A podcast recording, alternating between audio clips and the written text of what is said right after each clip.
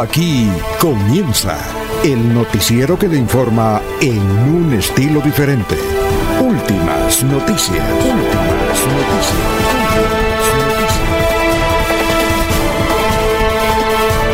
La información analizada por los expertos, sin sesgos, explicada con detalles, sin tanta carreta. Últimas noticias por Radio Melodía, también por Facebook y YouTube Radio Melodía. Director Alfonso Pineda Chaparro.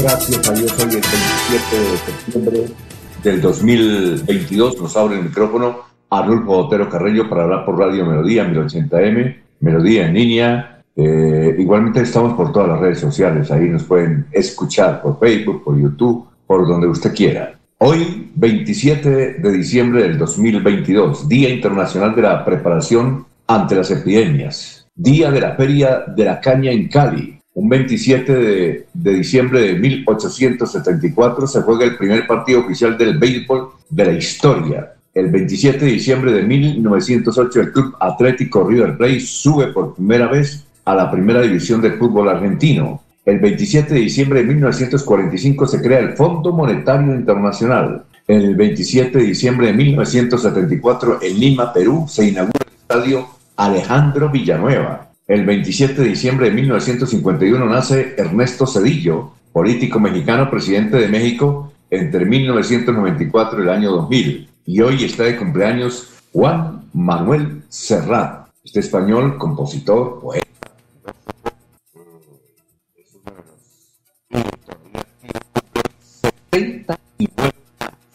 Dicho esto, vamos a saludar a nuestros compañeros de la mesa virtual de Radio Melodía a las 5 de la mañana, 4 minutos. Laurencio Gamba está en Últimas Noticias de Radio Melodía 1080 AM.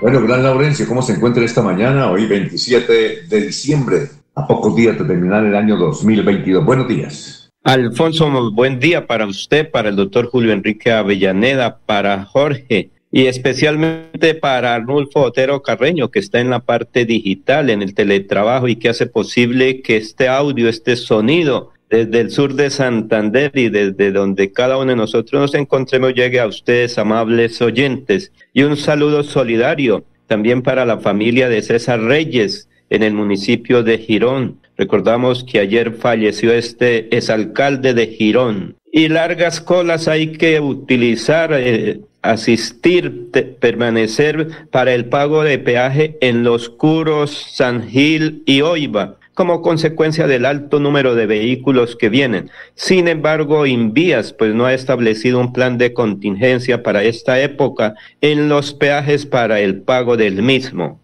Este jueves, con la presencia de autoridades departamentales y nacionales, será inaugurado en Barbosa el Palacio Municipal, que fue construido durante los últimos tres años. Estarán dirigentes nacionales entregando esta obra para el servicio del sur de Santander. Y hay preocupación entre los habitantes de la provincia de Vélez y particularmente del sector del Carare Opón, porque falta atención a la transversal del Carare recordamos en la temporada de lluvia, se vino un deslizamiento de tierra, piedra y tierra sobre la banca y no ha sido retirada esto por algunas dificultades. La gente dice que el gobierno nacional e Invías deben atender con urgencia porque son millonarias las pérdidas que están ocasionando a los agricultores, a los ganaderos y a los comerciantes de la región. Continúa la preocupación en el área metropolitana de Bucaramanga por el incremento de las situaciones de violencia, de inseguridad y de atracos a los ciudadanos. Ahora que están un poco eh, solas las calles de Bucaramanga, Piedecuesta, Girón, Florida Blanca, los delincuentes también están haciendo de las suyas hay que tener cuidado cuando se salga a las calles. También por estos días hay preocupación en varios municipios porque ya comienza la ausencia de agua como consecuencia de estos primeros días de calor intenso en varias localidades del departamento de Santander. Maestro Jorge Mantilla, hemos dicho que podría ser uno de las personajes del año en Santander 60 años de trabajo que viene realizando en beneficio de Santander y Colombia. Precisamente aquí está el maestro eh, Jorge Mantilla. Espero que signifique una vida dedicada a la plástica y espero que sea un pequeñísimo ejemplo de alguien que no quiere morir en el siglo pasado, ni pensando así. ¿La modernidad afecta su trabajo? Debe estar acorde con el tiempo, pero lo que aprendí pues, fue en otro tiempo y lo traslado ahora con muchísimo gusto a los nuevos pareceres que están aconteciendo. ¿Cuál de sus obras es la que más le llama la atención? Si no me llamara la atención todas, no hubiera pintado sino una. Es decir, todas las que hago me llaman la atención. Girón, ¿qué significa para usted? Es un sitio bellísimo para vivir, muy oportuno para muchos para morir. Tiempo son 400 años de Bucaramanga. ¿Usted ha estado pendiente de esas celebraciones también con su trabajo? Sí, desde luego. Deseo para Bucaramanga que cumpla los 500. ¿Qué le diría usted a la juventud, maestro? Que no la pierda, que siempre tenga espíritu joven y análisis joven. Muy amable profesor, aquí en Radio Melodía. Amigos de Radio Melodía, con una buena música de Radio Melodía escuchen, vean, sientan que el arte complementa sus vidas. Muy bien, son las 5 de la mañana, 8 minutos. Ya estamos saludando a la gente que poco a poco se está vinculando a la transmisión virtual. Mariote Alvarado nos escucha, no sabemos desde qué ciudad, a veces desde Santa Marta, a veces desde Bogotá, a veces desde Barranquilla. Un saludo para Johan eh, Landines, que nos escucha aquí en el barrio eh, El Reposo. Igualmente para don Jairo Macías en cabecera don Ramiro Carvajal de Deportivos Carvajal, Aníbal Navas Delgado, gerente general de Radio Taxi Libres, que tiene el teléfono 634-2222 y a todos los móviles de Taxi Libres que a esta hora ruedan por el área metropolitana y escuchan a Radio Melodía. Igualmente a Juan José Rinconón, Marino Mosquera, Perigan, el hombre del sombrero, líder social de la Ciudadela Real de Minas y de Bucaramanga, Walter Vázquez, un saludo para Jairo Alfonso Mantilla, para Sofía Rueda, para Pedrito Ortiz, que ya nos envía información. Igualmente Pedrito Galvis, Pablito Monsalve. Vamos a saludar como se merece al doctor Julio Enrique Avellaneda. Julio Enrique Avellaneda está en Últimas Noticias de Radio Melodía 1080 AM. Doctor Julio Enrique, son las 5, 10 minutos ya. Eh, doctor Julio Enrique, tenga usted muy, pero muy buenos días. ¿Cómo se encuentra? Alfonso, cordial saludo para usted, para Arnulfo, Laurencio, para Jorge, para todos los compañeros en la red y desde luego, como siempre, para toda, toda la amable audiencia de la potente Radio Melodía. Hoy está de cumpleaños, me dice aquí Ana Victoria Díaz, desde la ciudad de Cali, que están en ferias. Hoy está de cumpleaños Carlos Ibáñez Muñoz, el exalcalde de Bucaramanga, amigo suyo, ¿no, doctor Julio? Sí, claro, un amigo muy querido, Carlitos Ibáñez abogado. ¿Él es de, Cerrito o no? Eh, el padre de Carlos era de Málaga, pero ah, Carlos ha, estado, ha, estado, muy vinculado a la provincia de García Rovira. Solo para Carlos Ibáñez Muñoz, que está de cumpleaños, gran dirigente del Partido Liberal. Bueno, eh, ¿cuál es el santo de hoy, doctor? Bueno, permítame hacerle llegar un, abrazo de felicitación a, a Carlitos Ibáñez Muñoz, el exalcalde, uno de nuestros más preciados amigos. Bueno, hoy nos recuerda el santoral a San Juan, San Juan el Evangelista. El nombre Juan Alfonso es tal vez el de mayor eh, recordatorio en el santoral. Si mal no estoy, hay más de 20 santos con, con el nombre de Juan, ¿no? Eh, un nombre que era antiguamente muy, sigue siendo un nombre muy, muy usado, muy común, uno de los nombres clásicos, digamos, de alguna manera que, que hemos conocido el nombre de, de Juan. Eh, hablamos de Juan el Evangelista, ¿no? el que formó parte del grupo de los doce apóstoles que conformó Jesús, que al momento de su muerte, pues se van eh, extendiendo por la geografía entonces conocida para hacer difusión del, del, cristianismo. Juan es tal vez el apóstol más allegado a Jesús, ¿no? Eh, es el que, según los textos históricos, permanece está permanentemente con Jesús y es casi testigo de todos eh, los acontecimientos, de todas las realizaciones, eh, de todas las majestuosas actuaciones de, Jesús. Presenció todos sus milagros, lo acompañó en el huerto de los olivos, entre otras cosas. Creo que fue el encargado de, preparar la última cena. Juan es el apóstol que nos pintan los célebres cuadros de la última cena, eh, recostado sobre el hombro de, Jesús, era hermano de Santiago, el otro apóstol. eh, tuvo a su cargo, porque así lo señaló, se lo indicó Jesús, eh, cuidar a María después de la muerte de, Jesús y la acompañó hasta que María Santísima muere en la isla de Efeso, porque ya se trasladó a vivir Juan el, Evangelista. se le atribuyen un sinnúmero de, de milagros, se, le atribuye haber, le atribuye haber enfrentado la persecución del imperio romano con, digamos, entre comillas, con una especie de mérito, que fue el único de los apóstoles que sobrevivió a la persecución del imperio romano contra los cristianos. En su generalidad, los demás fueron todos objeto de, de torturas, de suplicios y finalmente de sacrificios por parte del poder pagano que los romanos eh, ejercían en su, en su época. Eh, es el autor de uno de los cuatro evangelios, los cuatro evangelios, Mateo, que también fue apóstol, Marcos, Lucas y Juan, los cuatro evangelios que forman parte del texto bíblico. La palabra evangelio, Alfonso, traduce noticia, ¿no? Algunos dicen buen mensaje. Y los textos bíblicos lo acogen para referirse puntualmente a lo que fue la trayectoria de Jesús. Juan el Evangelista. Eh, Juan Gosaín dice que los cuatro mejores periodistas del mundo y de la historia son los cuatro evangelistas. Oiga, doctor Julio y Juan fue el único que no mataron, ¿no? Sí, fue el único, apóstol que sobrevivió a la persecución del Imperio Romano. Lo demás. Entiendo, entiendo que murió a los 98 años. Murió de casi sobre los 100 años, Alfonso. Muere en la isla de, claro. de, de, Efeso. Muere sobre los 90 y pico de años, sí. Eh, creo que él nace por ahí en el año tercero o cuarto de la era cristiana, sí, muere, muere cerca de los 100, de los 100 años. a los otros los, los mataron, los mataron. Algunos, autores, algunos autores biógrafos de Juan dicen que Jesús le profetizó una larga existencia justamente para que pudiese cumplir su cometido de difundir el cristianismo. Sí, exactamente. Eh, Juan el Evangelista. Muy bien, qué, qué historia tan bonita la de Juan. Son las 5 de la mañana, 15 minutos. Oye, doctor Julio, ¿y cuál es la frase de hoy? Bueno, Alfonso, como el año que está próximo a iniciarse, seguramente va a ser un año de mucha polémica, porque eh, las conversaciones y los procesos de paz que el gobierno del presidente Petro eh, se propone eh, iniciar, desarrollar, probablemente concretar, decimos va a ser objeto de muchos cuestionamientos de parte de distintos sectores de opinión, sobre todo de aquellos que consideran que, que no es procedente bajo ningún supuesto hacer la paz me permito recordar una frase de Moshe Dayan, el célebre eh, militar gobernante de Israel, ¿no? El, del, parche, el, del, parche, en el ojo, sí. Si quieres la paz, no hablas, no hables con tus amigos, habla con tus enemigos. Es una frase que, que nos enseña pues, que para poder realmente eh, eh, encontrar un punto de entendimiento en la sociedad, tenemos que conversar entre todos.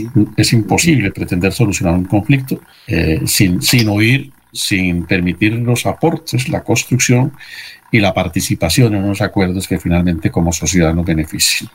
Muy bien, vamos a saludar a Gustavo Pinilla Gómez, dice el exalcalde de Girón, César Augusto Reyes Mantilla, está siendo velado en el recinto del Consejo Municipal y la misa será a las 5 de la tarde en la Basílica Menor San Juan. Luego será llevado a Tierra Santa, donde está cremado, en paz descanse. A propósito de la muerte de él, eh, eh, entiendo que los eh, hijos lo llevaron porque tenía un dolor en el pecho y en la espalda. Lo llevaron a, la clínica y allá le hicieron exámenes y registraron todos los exámenes bien, inclusive el, el, el, del corazón. Pero sin embargo mantenía el dolor y se fue para la casa a dormir porque al otro día tenía, es decir, al lunes, es decir, ayer, tenía que ir eh, a mirar unos caballos que estaba negociando en su finca. Bueno, una de sus empleadas lo encontró muerto. Murió durmiendo. César Reyes, que fue alcalde de Girón.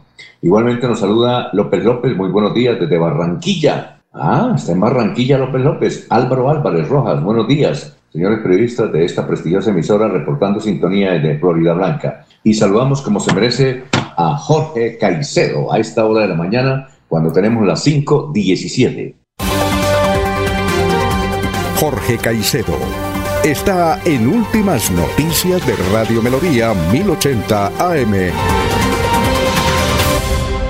Hola, gran Jorge, ¿cómo se encuentra? Tenga usted muy, pero muy buenos días. días. Don Alfonso, muy buenos días. Como siempre, feliz de compartir con ustedes este espacio de última noticia y, saludar a todos los amigos de Radio Melodía en este tricentésimo sexagésimo primer día del año, el número 361, y que ya anuncia que al 2022 solo le quedan cuatro días para finalizar. Cifras que son noticia, don Alfonso, mucha atención porque están en aumento los casos de COVID-19 en el departamento de Santander. Durante los días del 16 al 21 de diciembre se reportaron 519 nuevos casos eh, positivos del coronavirus, eh, lo que aumenta a un registro de 800 casos activos en Santander. Igualmente, la Secretaría de Salud del departamento señaló que durante esta semana fallecieron 10 personas y la semana anterior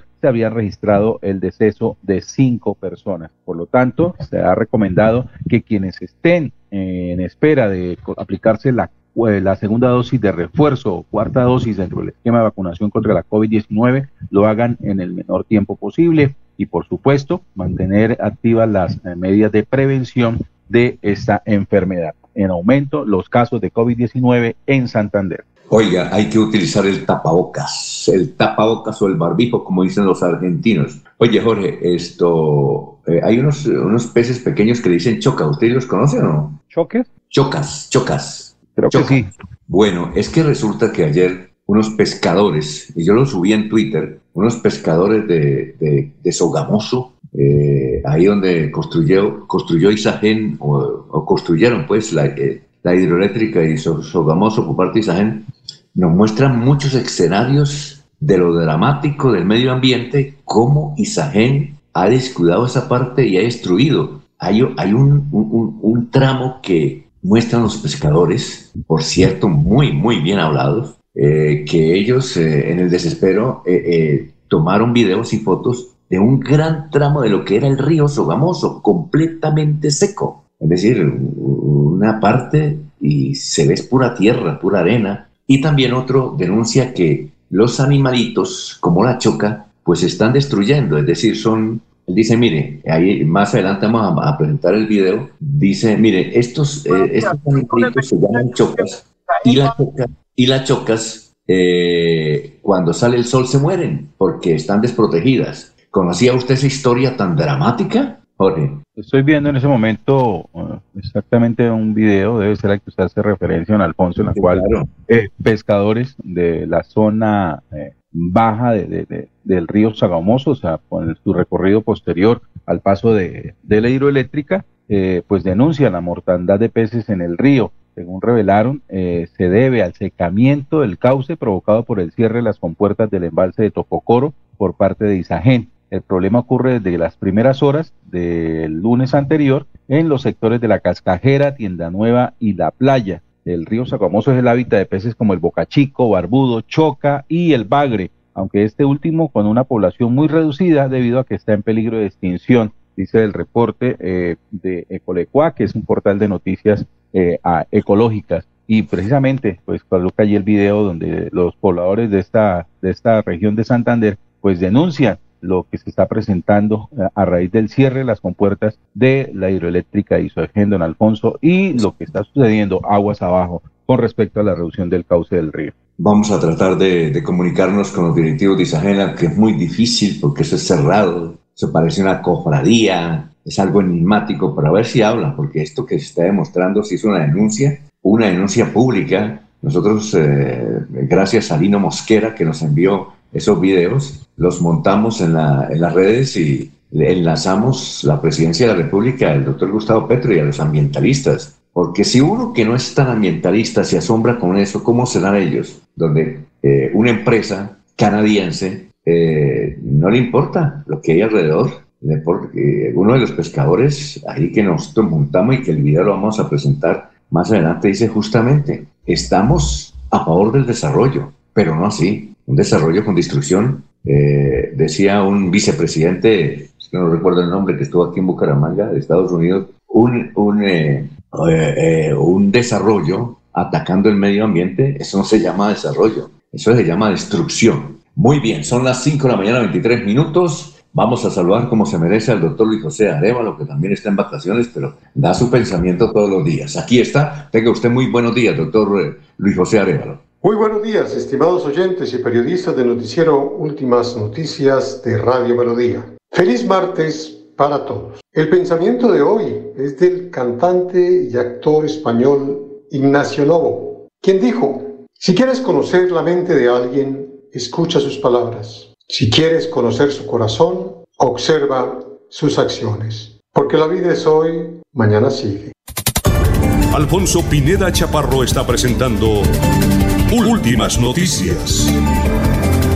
Este es el resumen de las noticias más importantes en melodíaenlínea.com 1080m, hoy 27 de diciembre del 2022. Hoy a las 5 de la tarde se cumplirán los funerales del exalcalde de Girón, César Reyes, quien falleció ayer eh, de un ataque al corazón. Será en la Basílica Menor San Juan Bautista y luego a uno de los cementerios. Girón tiene dos cementerios. Luego al cementerio de Monguí. Ayer lunes quedó prácticamente firmado y aprobado por la Aeronáutica Civil el nuevo convenio entre el Aeropuerto Palo Negro y la Policía Nacional, el cual se había vencido hace varios meses. Se acomodaron las tarifas para que la institución siga protegiendo la terminal aérea. La tarifa mínima de taxi a 6.200 pesos a partir del año entrante en el área metropolitana de Bucaramanga aumentó 500. La alcaldía de Bucaramanga dispuso un subsidio de 200 pesos para la tarifa de metrolínea y de buses. En consecuencia, la tarifa será en Bucaramanga no de 3.000 como se había mencionado, sino de 2.800 pesos. Los campesinos y pescadores de Sogamoso protestaron porque la acción de Isagen provoca la muerte de los peces y muestran imágenes del río completamente seco en un amplio tramo.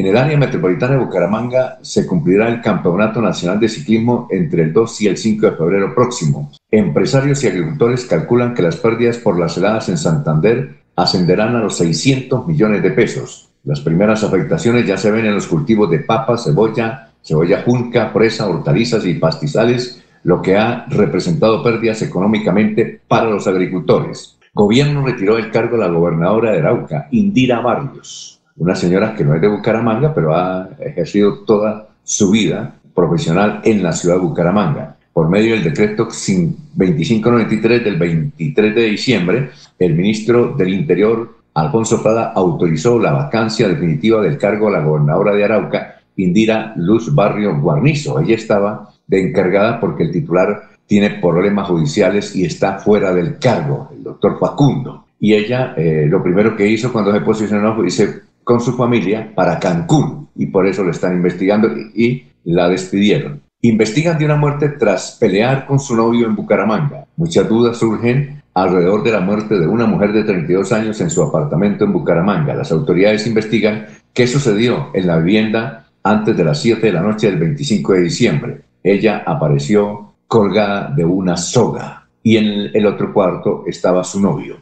Vamos a ver qué dicen los periódicos y los portales vecinos. Vanguardia Liberal titula así, con esta pregunta. ¿Tiene carro o moto? Esta es la nueva forma de calcular el pago del parqueadero en Bucaramanga. Tal y, como lo anunció Vanguardia en octubre pasado, el alcalde estableció una nueva reglamentación en el cobro por fracción de hora o 15 minutos, como en otras ciudades colombianas. Conozca cuáles son los topes que fijó el municipio para el cobro por el servicio de estacionamiento en parqueaderos públicos. El periódico El Tiempo habla sobre el video viral ayer en Colombia, eh, grabado en Girón. Hombre mató a otro por tropezarse sin querer en un andén y tumbarle el casco. Los hechos quedaron grabados en videos. Al principio inició con una discusión verbal y física y luego terminó muerto con cuchillo uno de los protagonistas. El diario El Espectador titula así, Nombramientos controversiales del gobierno, una exigencia a la gobernabilidad. Y pregunta, ¿qué tanto le puede costar al gobierno sostener los nombramientos discutidos? El diario La Opinión en Cúcuta, en primera página, trae las fotografías de los gobernadores de Santander y Norte de Santander. Y el título es Hechos 2022. El Gran Santander consolida su marca región en un país de regiones. El periódico El Frente titula así, Consejo Nacional Electoral entregaría personería de la Liga, fundada por Rodolfo Hernández, a su eventual adversaria hoy en día, Marlene, Castillo, que es representante a la Cámara. Y la pregunta del día en Melodía, a propósito de la polémica por las pensiones, considera que los colaboradores del presidente Petro están poco informados sobre la responsabilidad que les asignan, sí o no. responda a través de melodíaenlínea.com y de las redes sociales. Considera que los colaboradores del presidente Petro están desinformados sobre las pensiones, básicamente, sí o no. Esa es la pregunta del día en Melodía. Hasta aquí el resumen de melodíaenlínea.com, Radio Melodía 1080M, hoy 22 de diciembre del 2022. En Melodía valoramos su participación.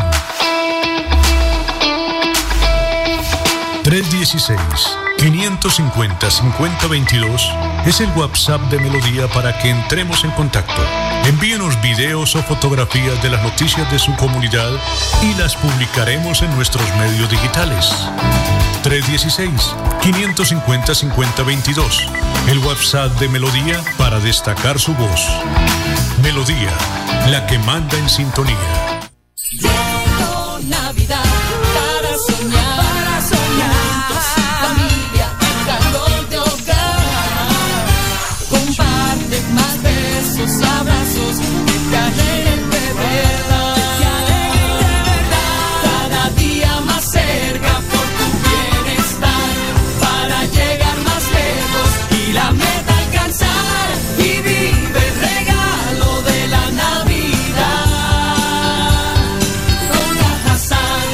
Subsidio.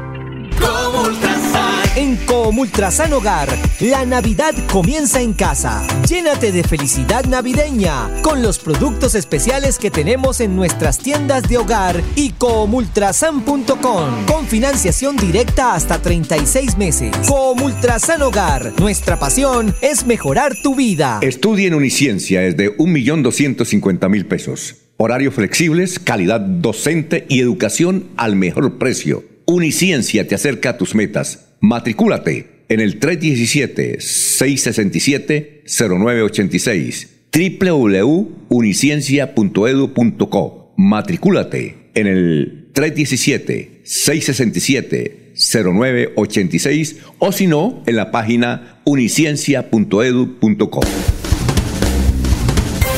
Se va la noche y llega últimas noticias. Empezar el día bien informado y con entusiasmo.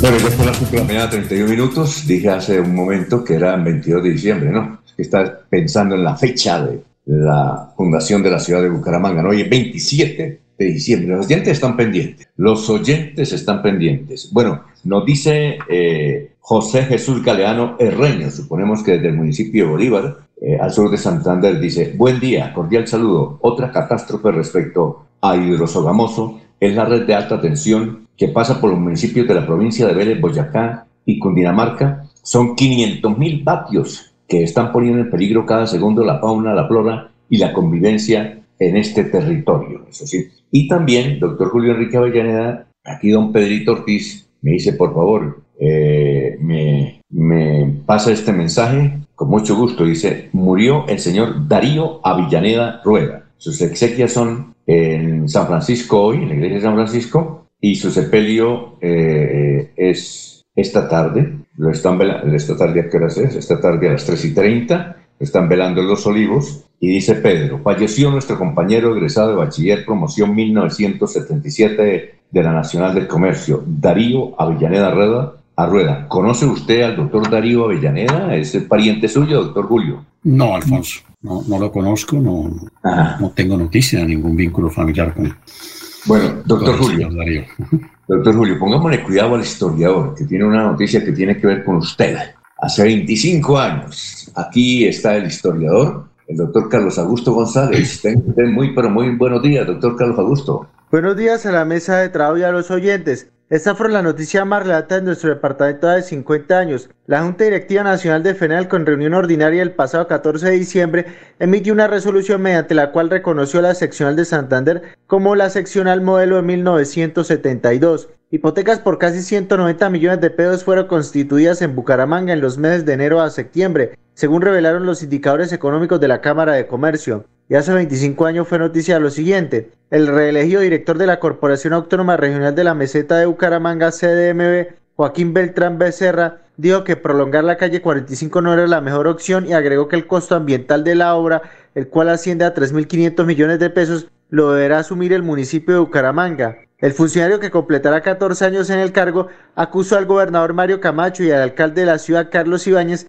de quererle mover la silla. El contralor departamental Julio Enrique Avellaneda se opone a ser sustituido en el cargo, arguyendo que su periodo concluye en el año 2000, al tiempo que ya está lista la terna para dicho cargo, la cual conforman los abogados Gregorio Bautista Quijano, Jaime Enrique Rodríguez Navas y Fran Giovanni González Mejía. Cordial saludo a todos. Siga usted, don Alfonso. Bueno, antes de darle la palabra al doctor Julio Enrique para que nos recuerde ese episodio que nos dice el historiador, hay que indicar que el presidente de FENAL con esa oportunidad era don Guillermo Prado, tal, hace 50 años. Porque en esa época no ejercía el periodismo, pero sí era muy famoso en las emisoras y en los, y en los medios de comunicación, sobre todo periódicos, porque la televisión poco a poco era muy débil. Bueno, doctor Julio Enrique, cuéntenos que ese episodio hace 25 años, que usted no quería irse de la Contraloría. No, Alfonso, lo que ocurre es que yo soy elegido Contralor eh, cuando el entonces titular, el doctor eh, Jaime Durán Barrera,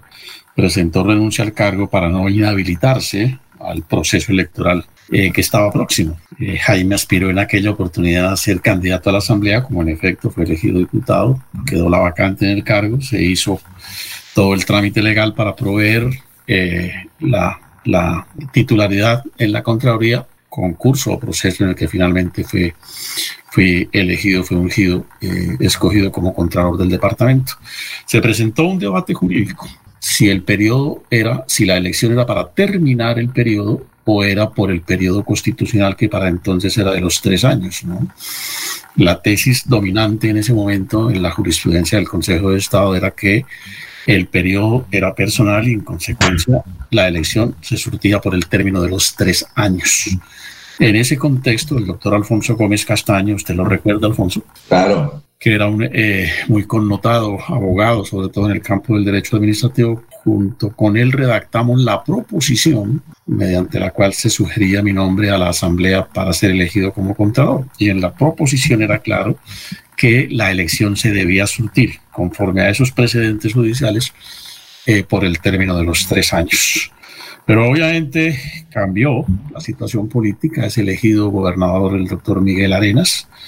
Y Miguel Arenas pues llega con una visión diferente, quería, eh, como es lo propio de todos los gobernantes, acomodar un tanto sus eh, condiciones eh, sobre todo en relación con los órganos de control fiscal, y se dedicó a impulsar en el seno de la Asamblea, dentro de los eh, diputados, eh, la tesis de que ese periodo mío culminaba y que en consecuencia debía procederse a hacer elección de nuevo contralor. Finalmente, le solicitó a los tribunales terna, los tribunales cumplieron con la solicitud del gobernador, porque para ellos no era objeto de discusión el término del eh, la vigencia del periodo para el cual fue elegido y le presentaron los candidatos. Y Miguel, obviamente, eh, intercede ante la Asamblea para que se proceda a hacer elección de Contralor. Eligió a un coterráneo suyo, a un paisano, al doctor Gregorio Bautista. Como le dije yo a Miguel, hombre, no convierta la Contraloría en una secretaría de despacho como finalmente terminó siendo, y lo digo con el debido respeto por mi amigo el doctor Gregorio Bautista, en un proceso que finalmente después le costó al departamento miles de millones de pesos, Alfonso, no porque yo haya demandado, no, yo deliberadamente me abstuve de demandar en un proceso que, eh, como me dijo el doctor Luis Carlos Achica, tiene unas altas opciones de resultar favorable. Pero ¿por qué digo que le costó finalmente, entre otras cosas, al departamento de Santander? Porque se propusieron a o se dieron a la tarea de implementar una reforma administrativa en la Contraloría, una reorganización, entre otras cosas, decretada por un fallo del Consejo de Estado que yo inicié bajo unos presupuestos, pero que obviamente al salir del cargo eh, le dieron un rumbo diferente y eso terminó en que muchos de los empleados desvinculados demandaron el departamento, si no me fallan los cálculos, Alfonso pagó más de 10 mil millones de pesos por de funcionarios. Y sigue pagando. Y sigue, pagando. Sigue pagando. Sigue pagando. Oye, eh, eh, ¿y usted por qué no mandó, hombre, doctor? Hubiera ganado un buen billete. Sí, Alfonso, pero, pero deliberadamente, créame que, que tomé la decisión de, de abstenerme porque, eh, aunque parezca una expresión muy de San Francisco de Asís, no es menos cierta. consideré que el departamento no tenía por qué responder con una ligereza política de ese orden y que era, me, atenía más a la benedicción de, del tiempo, de la historia, como en efecto eh, aconteció. Se cometieron errores, se cometieron eh, imprecisiones, hubo precipitaciones, una Contraloría que pues, finalmente fue establecida para, para orientar más, digamos, la tranquilidad del gobernador de turno.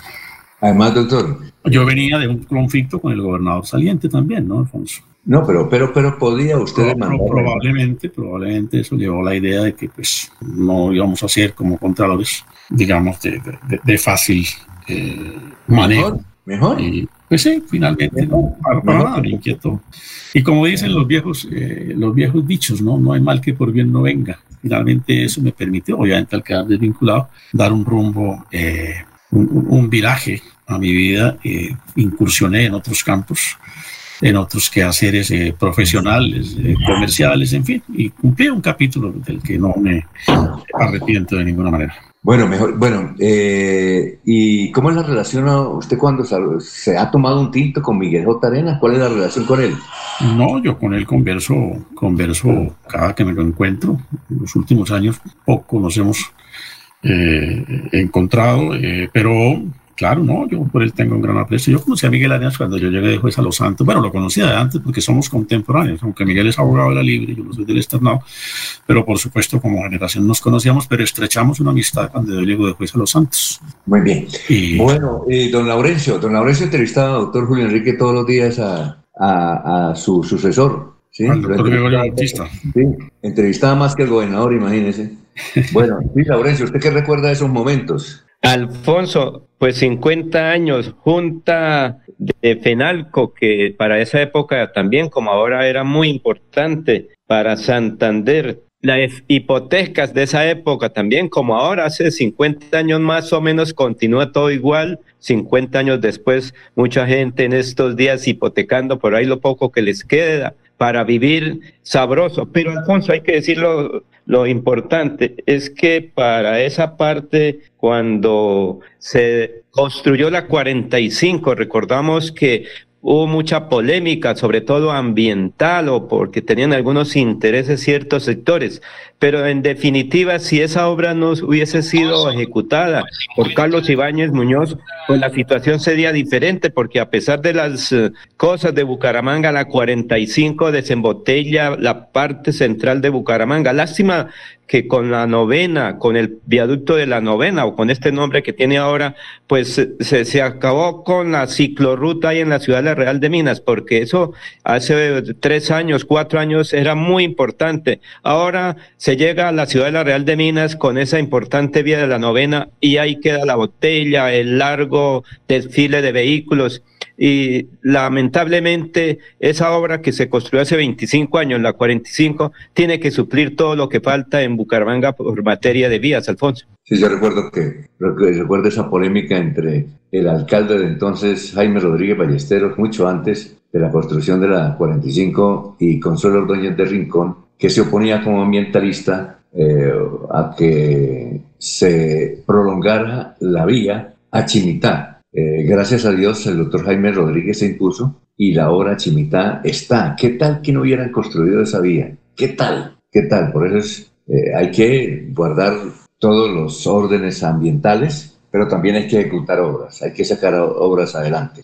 Bueno, son las 5 de la mañana, 43 minutos, y no nos dijo nada de su amigo, el que reemplazó al doctor Julio Enrique Avellaneda, ¿no? El doctor eh, Gregorio Bautista, que saludos. ayer en la mañana hablé con él. ¿Qué días hasta ah, me hizo pecar, Alfonso? ¿Todavía lo sigue entrevistando? Sí, porque eres una buena persona. Es, le gusta hablar, Alfonso, al fin y al cabo, porque uno va y le dice a una persona, hablemos de este tema. Y dice, sí, sí, sí, sí. Y sin grabadora hablan bonito, pero cuando les va a decir uno, venga, grabo, dice, no, no, no, porque me compromete con mis amigos, eh, más bien me los saluda a todos, eh, pero yo no puedo hablar, es que mire, ya se me cortó la voz, eh, no, no tengo voz, pero cuando antes de hablar, de grabar la gente eso sí expresa y dice, pero dígalo usted, dígalo, Entonces yo le digo, pues venga y grabamos. Entonces el doctor Bautista, el doctor Gregorio, que vive por ahí por la ciudad de la Real de Minas, yo le digo este tema y me habla. ¿Qué me dijo? Recientemente, Bucaramanga se requieren un buen administrador porque hace tanto tiempo que hay muchas obras proyectadas, pero se requieren ejecutarlas. Qué bueno sería que los habitantes de Bucaramanga voten bien el próximo debate por un alcalde o alcaldesa que tenga proyección de obras porque requerimos, la ciudadanía requiere obras importantes en Bucaramanga y su área metropolitana. Y que me dijo, yo quiero un día estos tomar tinto con Alfonso, con el doctor eh, Avellaneda, todos son amigos. En cualquier ah, momento nos reunimos y nos tomamos un tinto. Yo, Alfonso. Saluda, lo saluda doctor. Oiga, doctor Julio, usted conoció aquí en Bucaramanga una distinguida abogada que ejerció muchos cargos, Indira Luz Barrios Guarnizo. ¿Recuerda de ella? No la recuerdo, Alfonso. No la recuerdo. Eh, ella, hizo toda su actividad, estudió aquí bachillerato. Ella, ella creo que es de la costa, estudió el bachillerato, eh, su carrera profesional, luego estuvo en muchos cargos. Ella fue, por ejemplo, directora jurídica de la empresa Taxi Libres, pero se fue para Arauca en los últimos años. Allá se hizo amigo, amigo del actual gobernador y la vinculó al gobernador, el doctor, creo que el doctor Facundo, en Arauca, la vinculó a ella, pero como a él lo despidieron, él tiene un lío judicial, entonces ella quedó encargada de la gobernación. Pero el asunto, doctor, es que en la primera semana, según las investigaciones, según los periodistas, se fue con toda la familia para Cancún, ni siquiera pidió permiso. Y claro, qué lástima, ¿no? Esa oportunidad que tuvo la doctora Indira Luz Barrio Guarnizo, que, desarrolló una buena labor, dejó eh, una buena huella en el departamento de Santander en su carrera profesional, pero, pero el doctor Alfonso Prada, que es el ministro del Interior, ayer sacó la resolución 2593 del 23 de diciembre y adiós, vida mía. Bueno, son las 5 de la mañana, 45 minutos. Vamos a una pausa y regresamos. Estudia en Uniciencia es de 1.250.000 pesos. Horarios flexibles, calidad docente y educación al mejor precio. Uniciencia te acerca a tus metas. Matricúlate en el 317-667-0986 www.uniciencia.edu.co. Matricúlate en el 317-667 0986 o si no, en la página uniciencia.edu.com. Se va la noche y llega últimas noticias. Todos los días, desde las 5 de la mañana, empezar el día bien informado y con entusiasmo.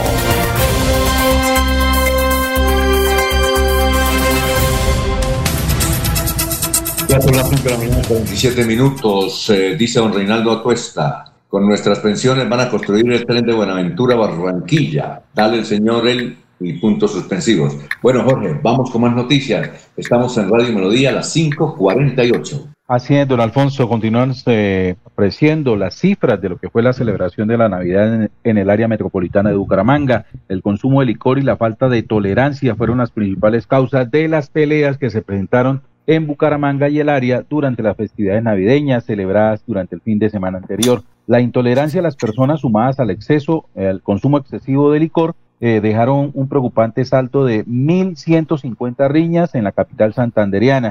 La Policía Metropolitana confirmó que entre el 24 y el 25 de, de diciembre se recibieron 13.202 llamadas de la comunidad por problemas de orden público. Las peleas 1.150 se llevaron el primer lugar y lamentablemente eh, dejaron un saldo de cuatro personas muertas. Fue un fin de semana bastante complejo por la cantidad de riñas que se presentaron. Nosotros incautamos más de 500 armas blancas en el área metropolitana y eso las incautamos con comparendo, pero le aseguro que nosotros incautamos más que esa cifra sin comparendo indicó eh, Oscar, el coronel Oscar Jaramillo, su comandante de la policía en la ciudad.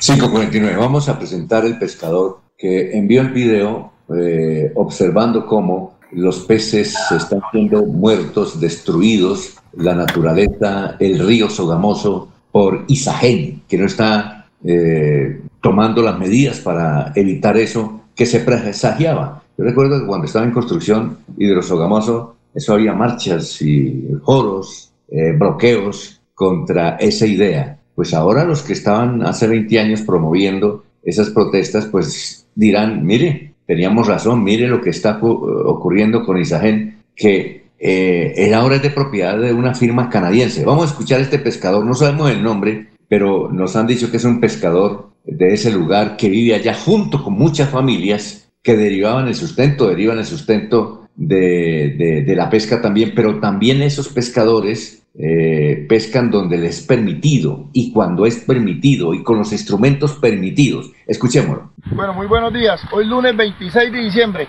Isagen baja los niveles, al nivel más bajo y uno mira, ¿por qué tanto golero? Acercamos, venía pescando y me acerqué con el socio a mirar. En un charquito como este, en un charquito como este, hay cantidad de choca.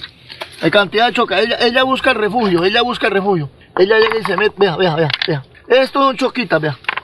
Ella busca el refugio. Vea, vea, vea, vea, vea. Mire, pura cantidad de choca. Mire, mire, mire, mire cómo estaban ahí, mire cómo estaban ahí, vea. Vea, vea. Son choquitas, vea. Vea, vea, vea cómo estaba la choca, vea. Ah, y sabe cómo nos acaba el río y no reconocen el impacto, vea. No reconocen el impacto, vea. La cantidad, estas chocas crecen. Esta es la comida del mañana, vea. Esto es lo que uno dice, vea. Y no hay nadie, ellos dicen que no, ellos lo niegan, en un charquito de eso. Mire cómo está la choca debajo de la piedra, vea. Esto ahorita le alumbra el sol. ¿Y qué pasa? Se tiene que morir ese animal. Nos está acabando las multinacionales. Uno no es que no quiera el desarrollo, pero el desarrollo que hayan garantías. Mire, mire, mire la cantidad de choca aquí, vea, vea.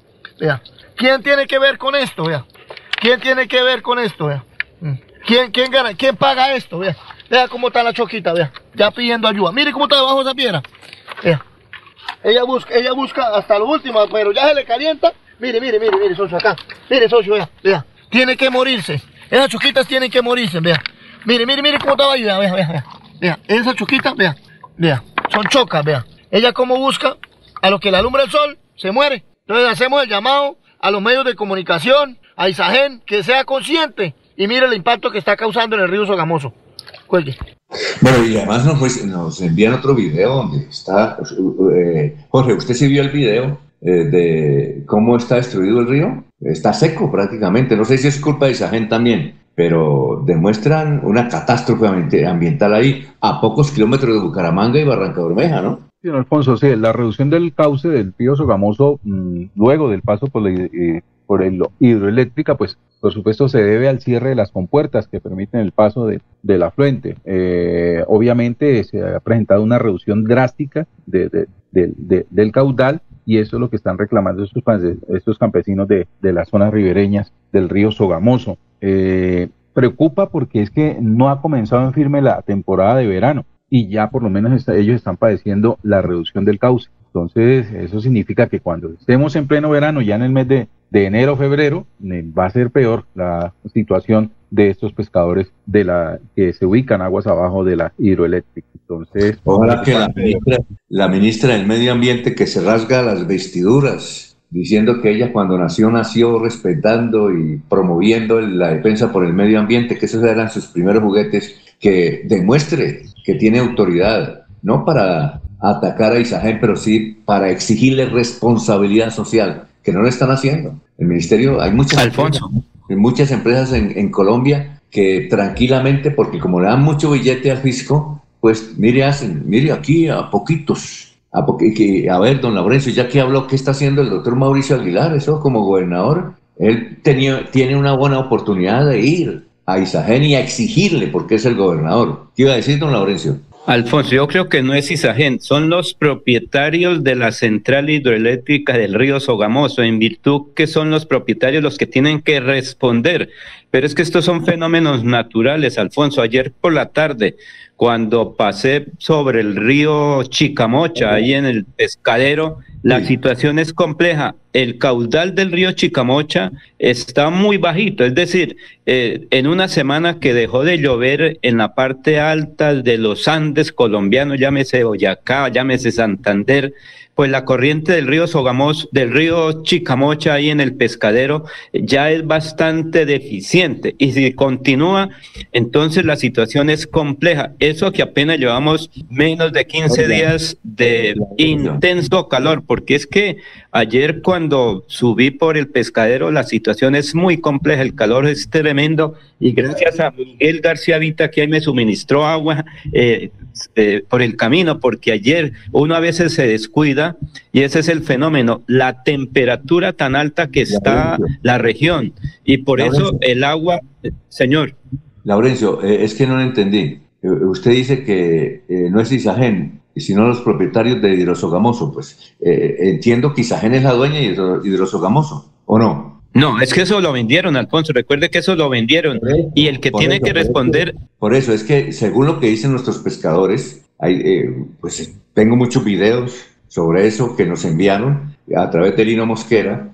Eh, es que nos dicen que Hidrosogamoso la compró una multinacional eh, eh, a través de Isagen. Isagen es el, gran inversionista y los canadienses son los eh, copropietarios de, esa entidad. Eso es lo que nosotros, entonces los propietarios son los canadienses, los de Hidrosogamoso. Exacto, e, eso es parecido a lo que ocurre con la empresa electrificadora de Santander. Recuerde que la marca es EPM, pero todo está en Santander. Entonces, eh, la gobernación, por ejemplo, en la empresa electrificadora tiene el 25%, pero los mayores accionistas son la empresas públicas de Medellín. En el caso de Hidrosogamoso, toca mirar cómo está la composición accionaria de ese proyecto, porque recuerde que el gobierno nacional anterior vendió todo eso, ¿se acuerda? Entonces, toca mirar cómo está accionariamente. Eso, eso es cierto. Es como hace como 15 días que tuvimos la oportunidad de hacer una entrevista al alcalde de Florida Blanca, el doctor Miguel Moreno. Él nos dice que la empresa electrificadora es de EPM, pero que hay una firma que, se que es de EPM, pero es privada, y que la electrificadora de Santander no pertenece a la EPM oficial, sino a la EPM privada. Pues yo realmente desconocía eso. A mí me dio pena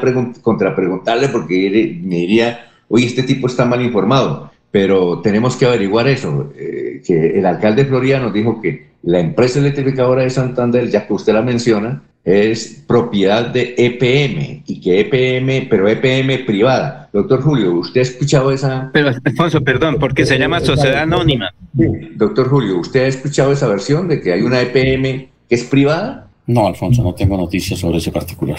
Yo, tampoco sabía, yo tampoco sabía. Es que el alcalde de Florida fue el que nos dijo, inclusive está grabado por ahí, está en el canal Tron. Entonces teníamos que, cuando tengamos la oportunidad, Laurencio, de hablar con la identificadora de ese de ese asunto diciendo que la, electrificadora no es del Estado, sino que es privada. Parece curioso eso. No, no, Alfonso, entiendo que no es privada, es una, digamos, una dependencia que maneja las empresas estilo, entre comillas, privado, o sea, donde solamente se, se maneja con criterios empresariales, no que el concejal fulano de tal de Medellín tiene injerencia, no, empresarial. Por eso el grupo EPM es una de las grandes multinacionales en Colombia, por su manejo diferente, distante de la política. Ellos manejan como empresa, por eso se llama sociedad anónima. EPM raya la empresa electrificadora de Santander raya sociedad anónima. Las sociedades anónimas son eso, pero son, en este caso, si hablamos de la empresa electrificadora, es del Estado colombiano raya empresas públicas de Medellín raya municipio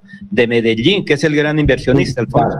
Bueno, sí, tenemos que hablar de eso porque es que resulta que se presenta una situación ahí en la empresa electrificadora de Santander. Entendemos que la empresa, pues eso es lo que yo entiendo, puedo estar equivocado, pero frente a lo que dijo el doctor Miguel Moreno me, me causó impresión, yo, yo no insistí en eso porque me dio pena que él supuestamente eh, estableciera que yo estoy mal informado en eso, pero yo entiendo que la empresa electrificadora es de las empresas públicas de Medellín y que las empresas públicas de Medellín son del Estado. Eh, y que el máximo, la máxima autoridad, además de la Junta Directiva, es el alcalde de Medellín. Es que hemos conocido que como Petro ganó las elecciones, ha habido un grupo de personas y de congresistas del pacto histórico que han ido a hablar con el alcalde de Medellín y con el doctor Petro. Dijeron, bueno, oye, ganamos las elecciones pero el señor Mauricio Montoya, que está de gerente del electrificador, él tiene que salir. Nosotros tenemos nuestros candidatos, entonces, ¿para qué ganamos? ¿Para qué ganamos? Y que le han pedido la renuncia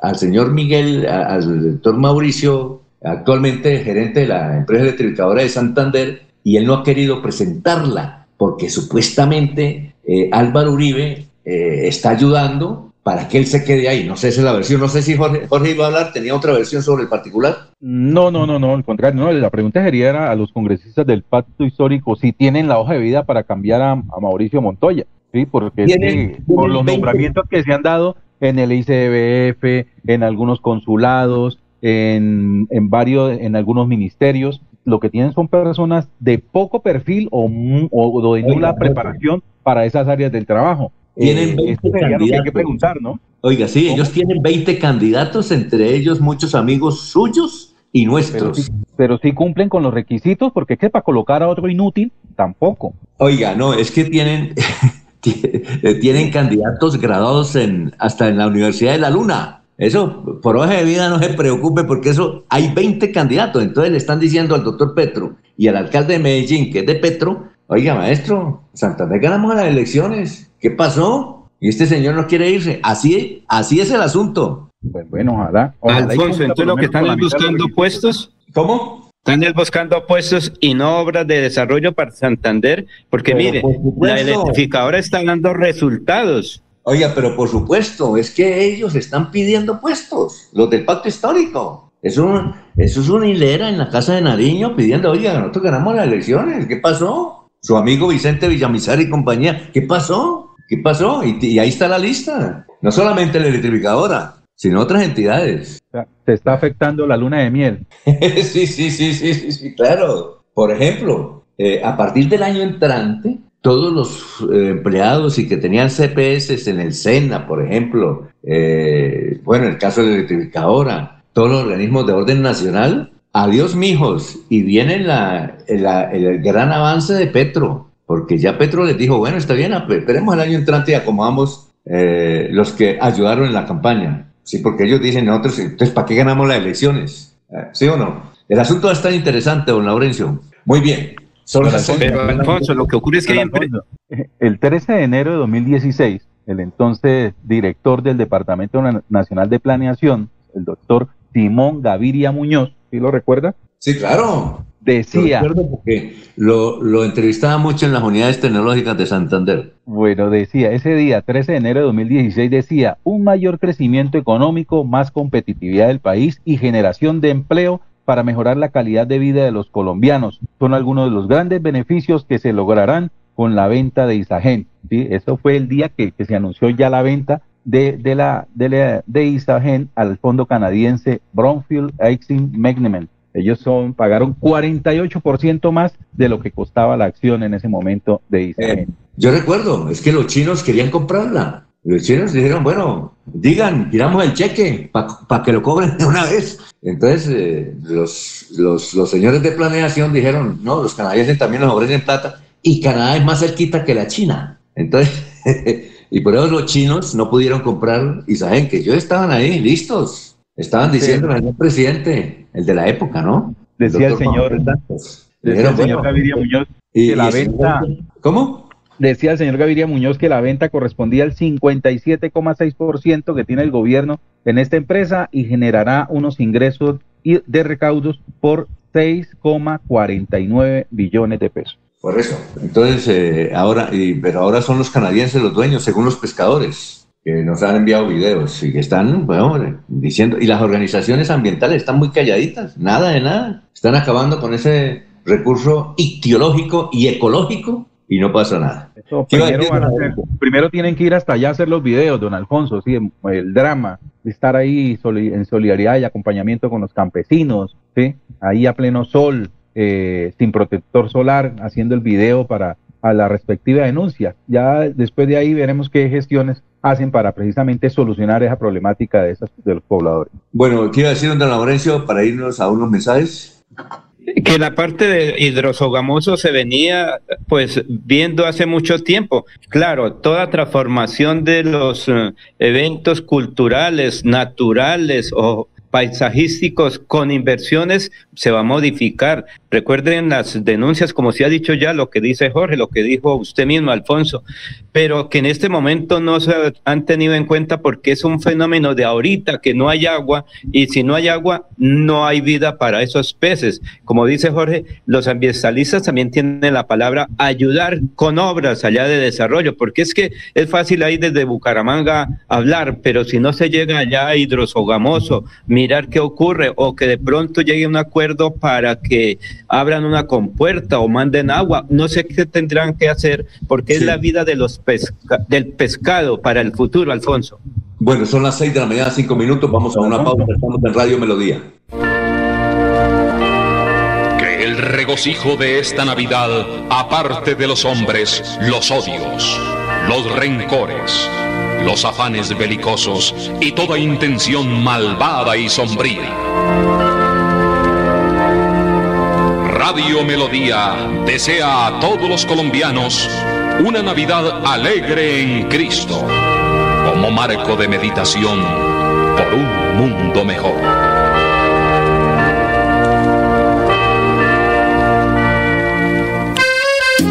Celebre la Navidad y el fin de año con toda su familia, deleitando su paladar con el mejor pollo a la broster del área metropolitana de Bucaramanga. Y no es cualquier pollo, es Rino Broster. Visítenos en la calle 35A número 2AE86 Barrio La Cumbre, una cuadra abajo de la Iglesia Católica en toda la esquina. O pídalo a domicilio llamando al 67 658 1102 o a la línea celular 322 366 1424. Rino Broster, el mejor pollo a la broster para celebrar las fiestas de fin de año junto a su familia. En Melodía valoramos su participación. 316 550 5022 es el WhatsApp de Melodía para que entremos en contacto. Envíenos videos o fotografías de las noticias de su comunidad y las publicaremos en nuestros medios digitales. 316-550-5022. El WhatsApp de Melodía para destacar su voz. Melodía, la que manda en sintonía. Se va la noche y llega últimas noticias. Empezar el día bien informado y con entusiasmo.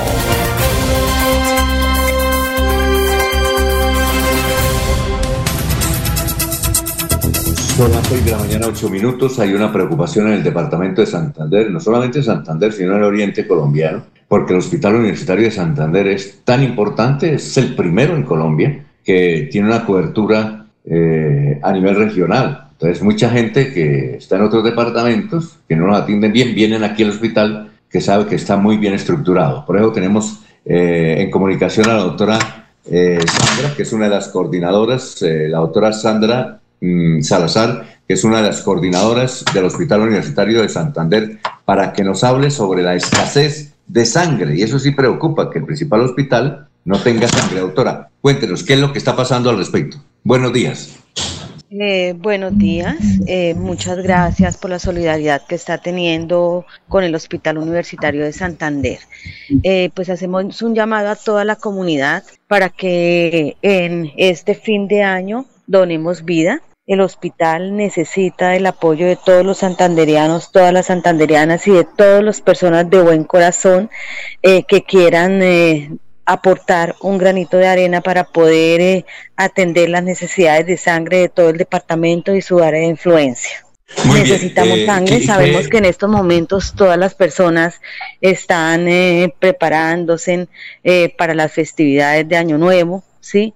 y que pues estamos todos en, en, con otras actividades, otras preocupaciones, pero todos los todos somos de un buen corazón y nos vamos a acercar a las instalaciones del Hemocentro de Santander de la ESUS a donar sangre. Estamos en rojo, en alerta roja.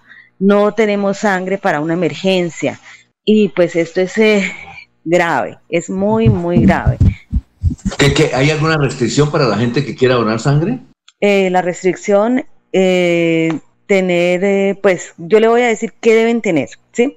deben eh, no haberles dado gripa en los últimos eh, ocho días, estar en buen estado de salud, eh, tener una pareja sexual estable, eh, que no le haya dado, eh, que no haya sido transfundido en los últimos días, que no se haya vacunado eh, y que te- pues de resto todo, que no le haya dado hepatitis, ¿sí? Malaria, eh, que no haya tenido pues por supuesto fiebre, que es uno de los síntomas de la gripe y de la malaria.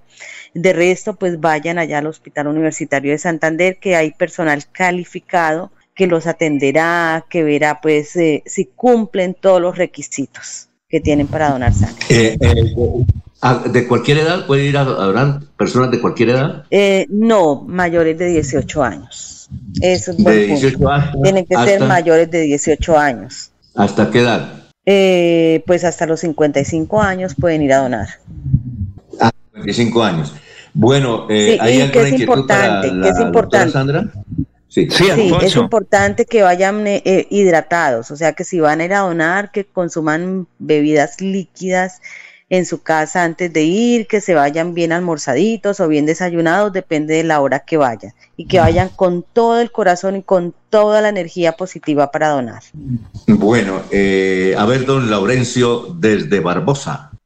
Eh, doctora Sandra, sin embargo, uno ve unos buses grandes por ahí por las calles o por ahí en los municipios. No sé si llegue por aquí hasta Barbosa durante estos días. Ellos también están recolectando sangre, pero esa no es la que ustedes están solicitando. Es para el banco del hospital universitario. Y como dice un campesino, que Dios no permite emergencia eh, natural o por cualquier situación, no estarían preparados en este momento con sangre para atender cualquier eventualidad de grandes proporciones? Eh, no, en este momento no, estamos en la alerta roja y por eso es que estamos agradeciendo a todos ustedes por la difusión, por la motivación que hacen a las personas y el espacio que nos dan para que puedan ir a donar. Bueno, oye, doctora, ¿usted es médica? Yo soy bacterióloga, especialista en hematología. Es que hay un prurito, sobre todo entre las mujeres, que dice que quien dona sangre se engorda. ¿Eso es cierto? No, eso es un mito, no se engorda. Lo que pasa es que a veces la gente tiene la percepción que porque doné tengo que comer el doble o triple para recuperar la sangre. No, o sea, la médula ósea, que es el órgano que produce la sangre, eh, al sacarle la sangre se estimula y produce ya solita. Tienen que seguir comiendo normalmente y no se van a engordar. No les va a dar anemia, eh, no les va a dar ansiedad, todo va a estar perfecto, perfecto, perfecto. ¿Qué precauciones deben tener después de donar? Tomar líquido. ¿Por qué? Porque al, a usted sacarle sangre, pues se le disminuye el volumen sanguíneo. Al usted consumir líquido, pues trata un poquito de nivelar. Eh, estarse sentado allá en el, en el banco de sangre 15 minutos mientras todo su cuerpo vuelve otra vez a la normalidad y no hacer ejercicios fuertes después de la donación. Pero de resto, la vida normal, normal, normal.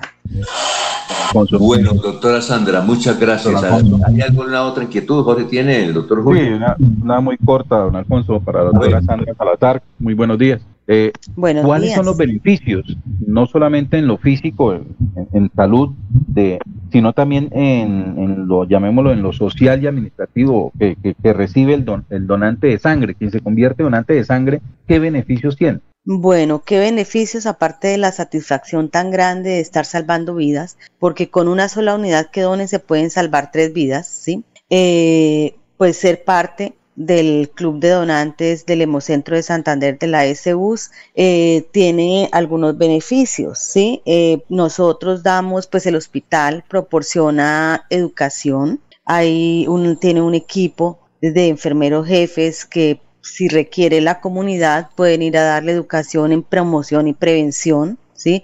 Pueden ir a las escuelas, a los colegios y apoyar a la comunidad con todas estas actividades educativas que son tan enriquecedoras. Doctora Sandra, pero si por ejemplo yo que en este momento no lo puedo donar sangre, pero en el pasado lo hice, quedo en un registro, por ejemplo, para una emergencia, ¿me suministren la sangre también o no?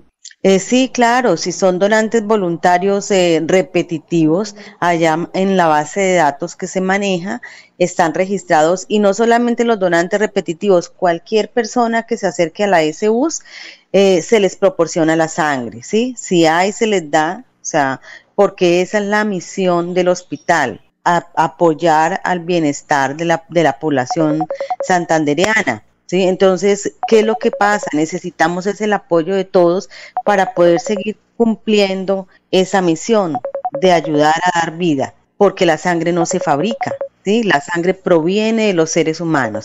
Entonces, allá no es que no se le proporcione sangre a los que van, lo que pasa es que en estos momentos pues no tenemos, ¿sí? Pero cuando siempre hay, siempre hay, cuando hay se le da, o sea, indistintivamente si han donado o no han donado sangre.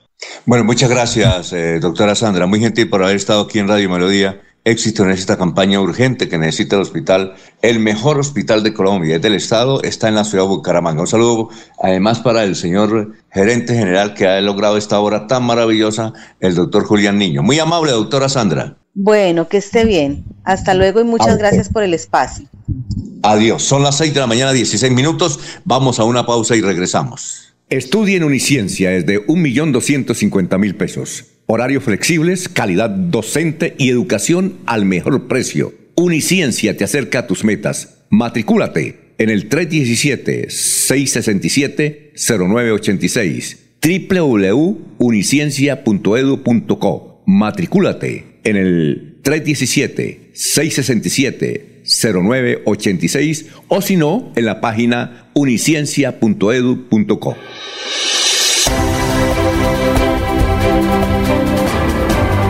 Información y análisis. Es el estilo de Últimas Noticias por Radio Melodía 1080 AM.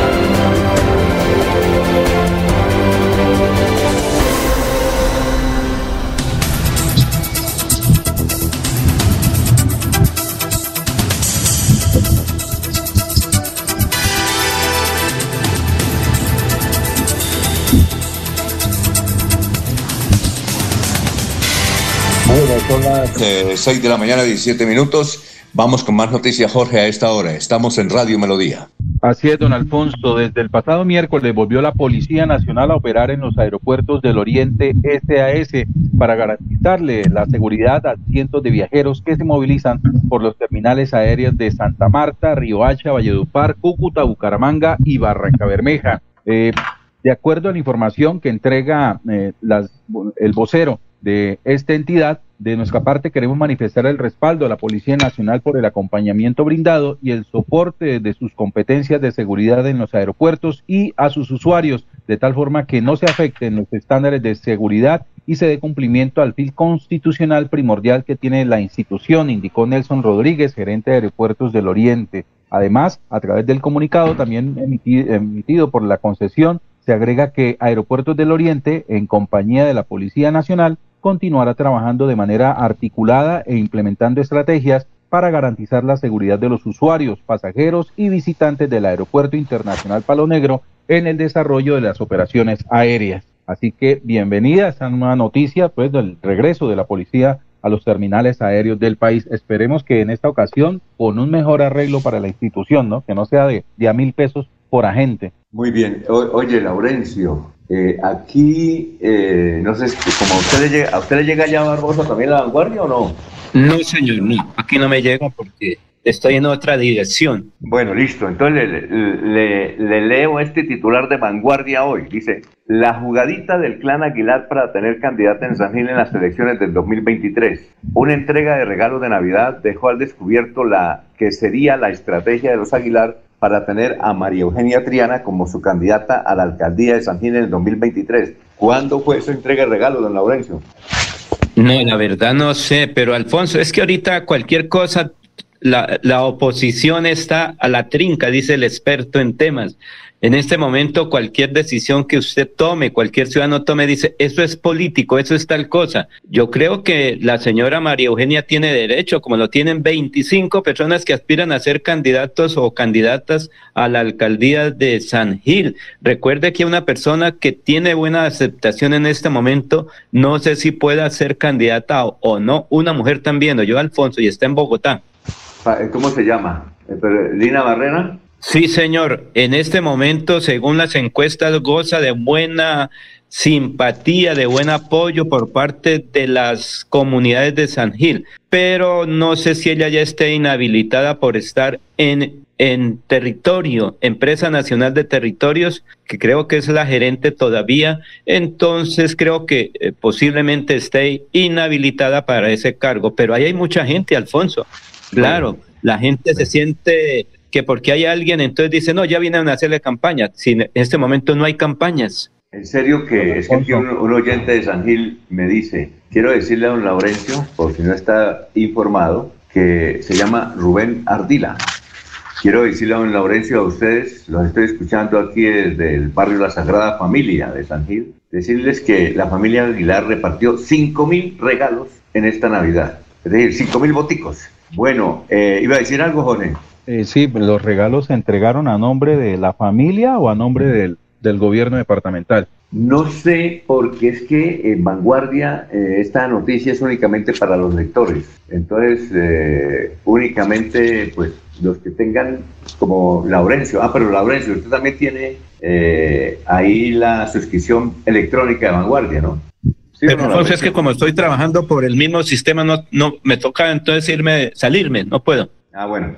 Listo. Eh, no, no sabemos, Jorge, no sabemos. Ya, no sabemos si es... Bien aclarar, porque si es de parte de la familia, eh, pues ellos buscan eh, el mensajero con quien entregar los regalos, ¿sí? Entonces no hay ningún problema. El problema es quién sea el mensajero si los regalos son a nombre de la administración. Bueno, una pregunta de Juan José Rincón Osma para el doctor Julio Enrique Avellaneda. Doctor Julio está ahí, ¿cierto? Sí, Alfonso. Bueno, la pregunta es la siguiente. Eh, buenos días. Quiero esta pregunta para el doctor Julio Enrique Avellaneda. Dice, no creo que la electrificadora tenga que ver con el alcalde de Medellín y mucho menos con Petro, porque fue la única que no quiso aceptar la rebaja del servicio de la luz. Eh, ¿Tiene que ver algo la electrificadora con el alcalde de Medellín, doctor Julio? La electrificadora de Santander. Sí, claro, la electrificadora de Santander. Pues hasta donde conocemos, Alfonso, digamos un tanto eh, indirectamente, ¿no? Escalonadamente. ¿En qué medida? Pues el alcalde de Medellín, el presidente de la Junta Directiva de EPM, si mal no estoy, ¿no? Y entendemos que la electrificadora pertenece a EPM.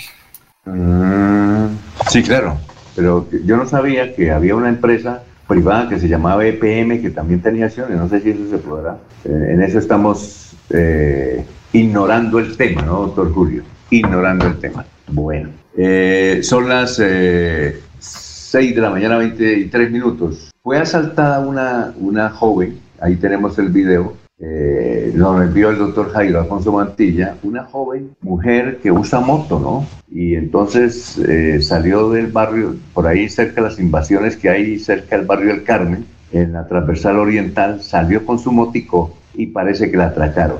Y ella muestra, los que puedan ver el video, la serie de hematomas y cómo le dejaron la cara los delincuentes que además le robaron la moto. Le robaron la moto que ella más adelante, luego de que la escuchemos, vamos a dar las referencias de la moto y el teléfono de ella por si acaso alguien eh, logra recuperar al menos la moto, porque le robaron la plata y le robaron el celular. Vamos a escucharla a ella aquí a través de Radio Melodía. Hola muchachos, buenas tardes. Eh, esto es una denuncia pública. El día de ayer, 25 de diciembre, más o menos a las 5 de la mañana, me dirigí hacia mi casa desde el barrio El Carmen por la vía que comunica el Carmen con Bucarica.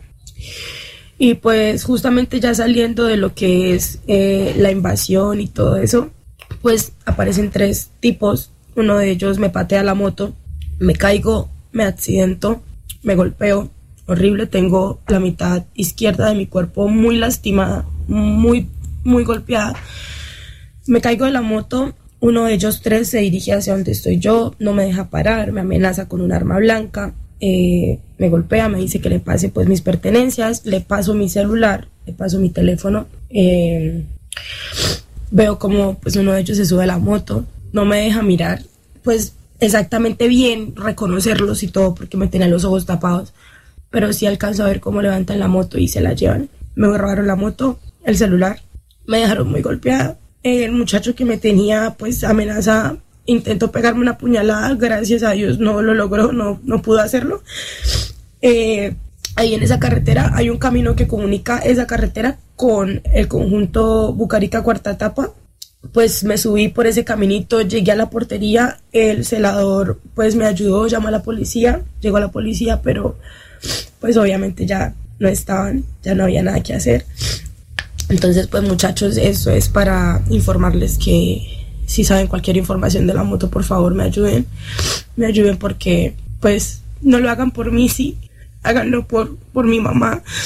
Porque, pues, marica, sí, ella fue la que me ayudó. Me parece muy injusto que uno luche tanto por tener sus cosas para que a uno le pase esto y yo sé que más de uno me va a decir que para qué me metí por esa carretera, que uno sabe que es solo, pero pues la verdad siempre ha sido la vía más cerca para llegar a mi casa, sí, yo ya me había pues metido por ahí muchas veces y no pensé que me fuera a pasar eso, así que pues igual me hubiese pasado hoy, ayer, mañana, cualquier día me pudo haber pasado porque son cosas de las que uno no manda, ¿no? Yo solamente sí les pido por favor que cualquier información que sepan se los agradezco, me la hagan saber. Yo aquí les voy a dejar la foto de cómo es la moto y la información de la placa, pues para que cualquier cosa que ustedes sepan se comuniquen conmigo, ¿sí?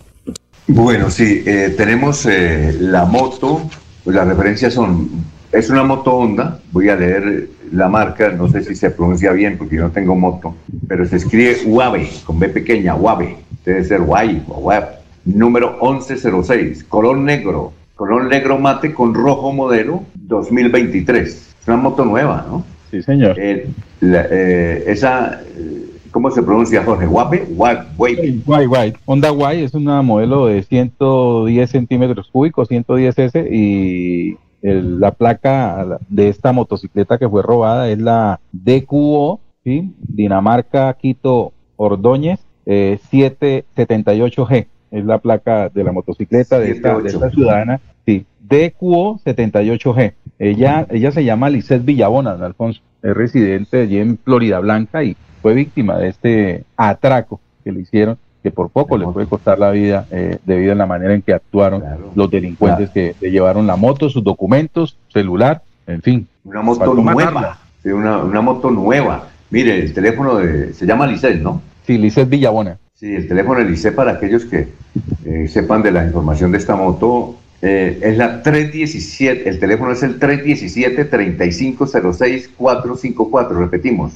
317-3506-454, 454. Entonces, ese, ese- ese es el- ella dice que vive en la invasión, ahí que hay unas invasiones, por ahí unos cordones, por ejemplo el barrio García Echeverry y otros sectores que están cerca al barrio del Carmen, por la transversal oriental. Ella tal vez tomó lo que llamamos atajo y ahí fue cuando el 25 de diciembre eh, se cometió el hecho. Entonces repetimos el teléfono de Lisset 317-350-6454 para quien quiera colaborarle de alguna, de alguna forma. Ahí está ese teléfono. Eh, son las 6 de la mañana, 29 minutos. Vamos a una pausa. Pero ya- Alfonso. Sí, cuénteme, gran Laurencio. Es que el cuidado ahorita es fundamental. Es que ahorita, como dice alguien, no hay que dar papaya. Mire, usted me preguntaran por don eh, el doctor Gregorio Bautista. Recientemente él estaba caminando y lo robaron, lo asaltaron y por poco lo, lo, lo, lo friegan, como se dice.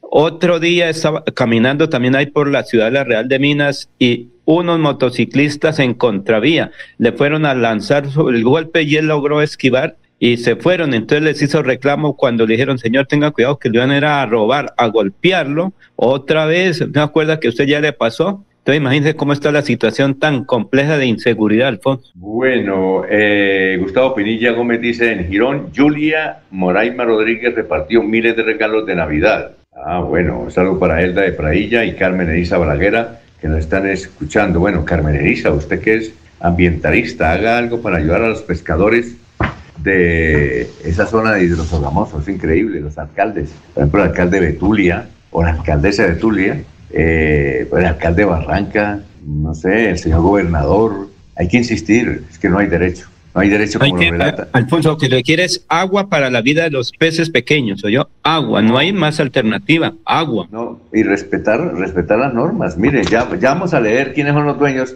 Ya alguien nos envió todo el historial de quiénes son los dueños de, de Isagen, quiénes son los verdaderos dueños de Casagen. Vamos a una pausa, regresamos, estamos en Radio Melodía. En Melodía valoramos su participación. 316 550-5022 es el WhatsApp de Melodía para que entremos en contacto. Envíenos videos o fotografías de las noticias de su comunidad y las publicaremos en nuestros medios digitales. 316-550-5022. El WhatsApp de Melodía para destacar su voz. Melodía, la que manda en sintonía.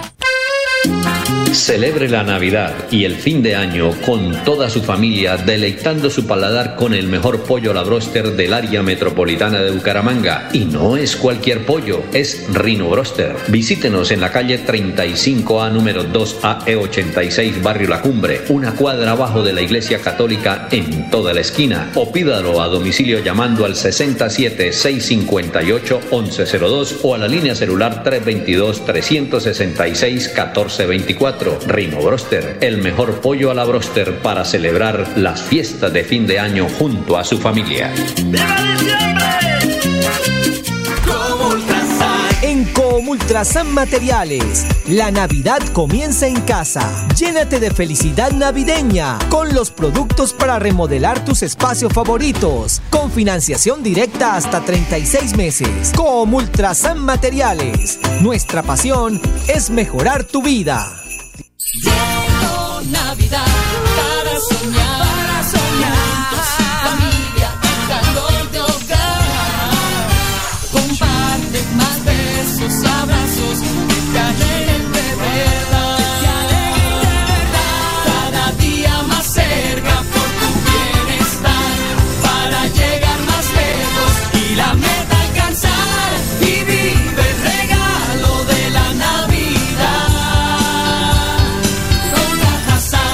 Vigilado Subsidio.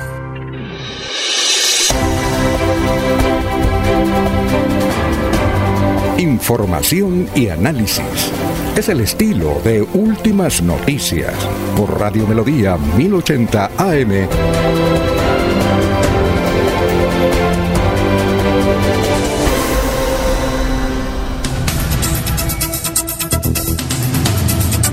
Ya tenemos las 6 de la mañana, 34 minutos, 6 y 34. Vamos a saludar a Sabino con las tendencias de hoy. Sabino Caballero, director de contenidos de Radio Melodía. Sabino, ¿cómo está? Tenga usted muy buenos días. Muy buenos días, Alfonso, y a todas las personas que nos siguen a través de nuestras redes sociales y de nuestro sistema convencional 1080 AM de Radio Melodía.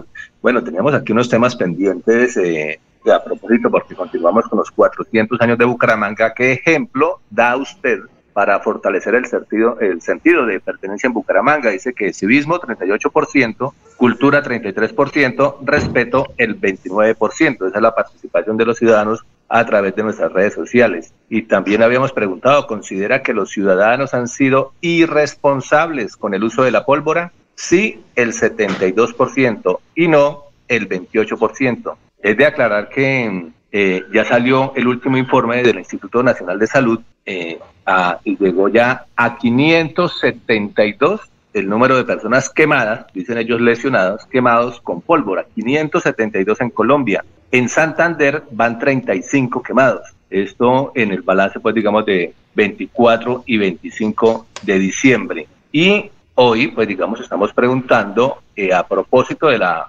polémica por el tema de las pensiones, considera que los colaboradores del presidente Gustavo Petro están poco informados sobre las responsabilidades que les asignan. Entonces usted puede responder sí o no. Esto a raíz pues de la polémica que se generó porque una vez más el presidente Gustavo Petro debió aclarar vía Twitter algunas de las propuestas del gobierno nacional y en este caso ante las declaraciones del presidente de Colpensiones, Jaime Duzán, quien afirmó que el dinero de las pensiones se usaría en obras sociales y de infraestructura. Nombró, por ejemplo, el tren de Buenaventura y Barranquilla, pues los contradictores y los opositores pues aprovechan el momento para lanzar críticas al gobierno, bueno, que hay que decirlo, y de paso ahondar en la desinformación. Por ejemplo, Miguel Polo escribió, prepárense para el robo más grande de la historia de Colombia y de frente, Petro cogerá los ahorros pensionales de los colombianos y se los gastará en subsidios y en proyectos de infraestructura que no dan ninguna rentabilidad. Y a raíz de eso y de otros comentarios, pues Petro debió, eh, obligado, digamos, debió salir a aclarar. Dice que no es cierto que el ahorro que el gobierno haga de sus transferencias a Colpensiones hoy se gasten mañana con la reforma en infraestructura. advierte sí que eso sí es lo que vienen haciendo hoy eh, los fondos privados de pensiones. Coloca el ejemplo de la Ruta del Sol 2 y el puente de Chirajara. Coloca esos dos ejemplos. Y el presidente del Congreso, Roy Barreras, también participó en el debate, pero esta vez tirando orejas a los funcionarios del gobierno. Dijo, los altos funcionarios del Estado le ayudan al presidente Gustavo Petro si siguen sus directrices claras, en lugar de deformarlas. Hagan más y hablen menos, dijo el senador. Bueno, ahí está entonces la polémica y el debate, aunque ya Petro hizo como 10 trinos, pero digamos el principal es este sobre la aclaración que hace Alfonso. Muy bien. Oiga, eh, ¿quién le iba a preguntar? Oiga, Sabino, es que eh, nosotros eh, habitualmente durante los últimos días estamos preguntando quién se dirían los personajes del año en Bucaramanga y Santander. Ah, difícil, ¿no? Usted creo que también dio algunos nombres. ¿Tiene algunos otros nombres? No, otros no. Yo había comentado aquella ocasión sobre los deportistas paralímpicos, que me parece pues que de parte mía son las personas que están eh, sacando en alto el nombre de Santander y de manera particular incluiría en esta ocasión pues también a las mujeres deportistas. Habría que mirar ya los nombres. No, yo no manejo muy bien el tema de los deportes, pero habría que mirar eh, eh, las mujeres deportistas de manera particular, pero en términos generales las mujeres todo el trabajo que han venido realizando de manera callada y silenciosa, pero con resultados. Y tanto en fútbol, en microfútbol, bueno, y hay otras actividades deportivas en las cuales se han destacado las mujeres y con pocos recursos. Eh, ciclismo, ciclismo. Entonces las mujeres allí eh, santanderianas también han tenido participación. El, ciclismo, ¿no? El ciclismo, como dice don Laurencio. El ciclismo, ¿no le parece? También han tenido allí su, su, participación. Y, y, de manera puntual, eh, sobre todo en el fútbol, con ese reto que tienen ellas permanentemente ante el machismo permanente, ante la falta de recursos, que todo va dirigido a, al supuesto profesionalismo, que pocos resultados dan, en cambio ellas dan resultados y mm, pues se hace algún esfuerzo pues por parte de los directivos del fútbol, pero no el que se espera realmente. Muy bien, eh, gracias Sabino, muy amable, muy gentil. Bueno, muchas gracias, muy amable, feliz día para todos. Bueno, son las 6 de la mañana, 39 minutos. Bueno, ¿quiénes son los dueños de Isagen? Es una firma canadiense que se llama Brookfield, como decía usted, Jorge. Eh, fue el, el negocito fue, el negocionón para esa firma canadiense fue en el 2016 en el gobierno de Juan Manuel Santos. Y el ministro que la vendió es el ministro de Hacienda, Mauricio Cárdenas. Oye, Mauricio pretendía ser candidato a la, presidencia, ¿no?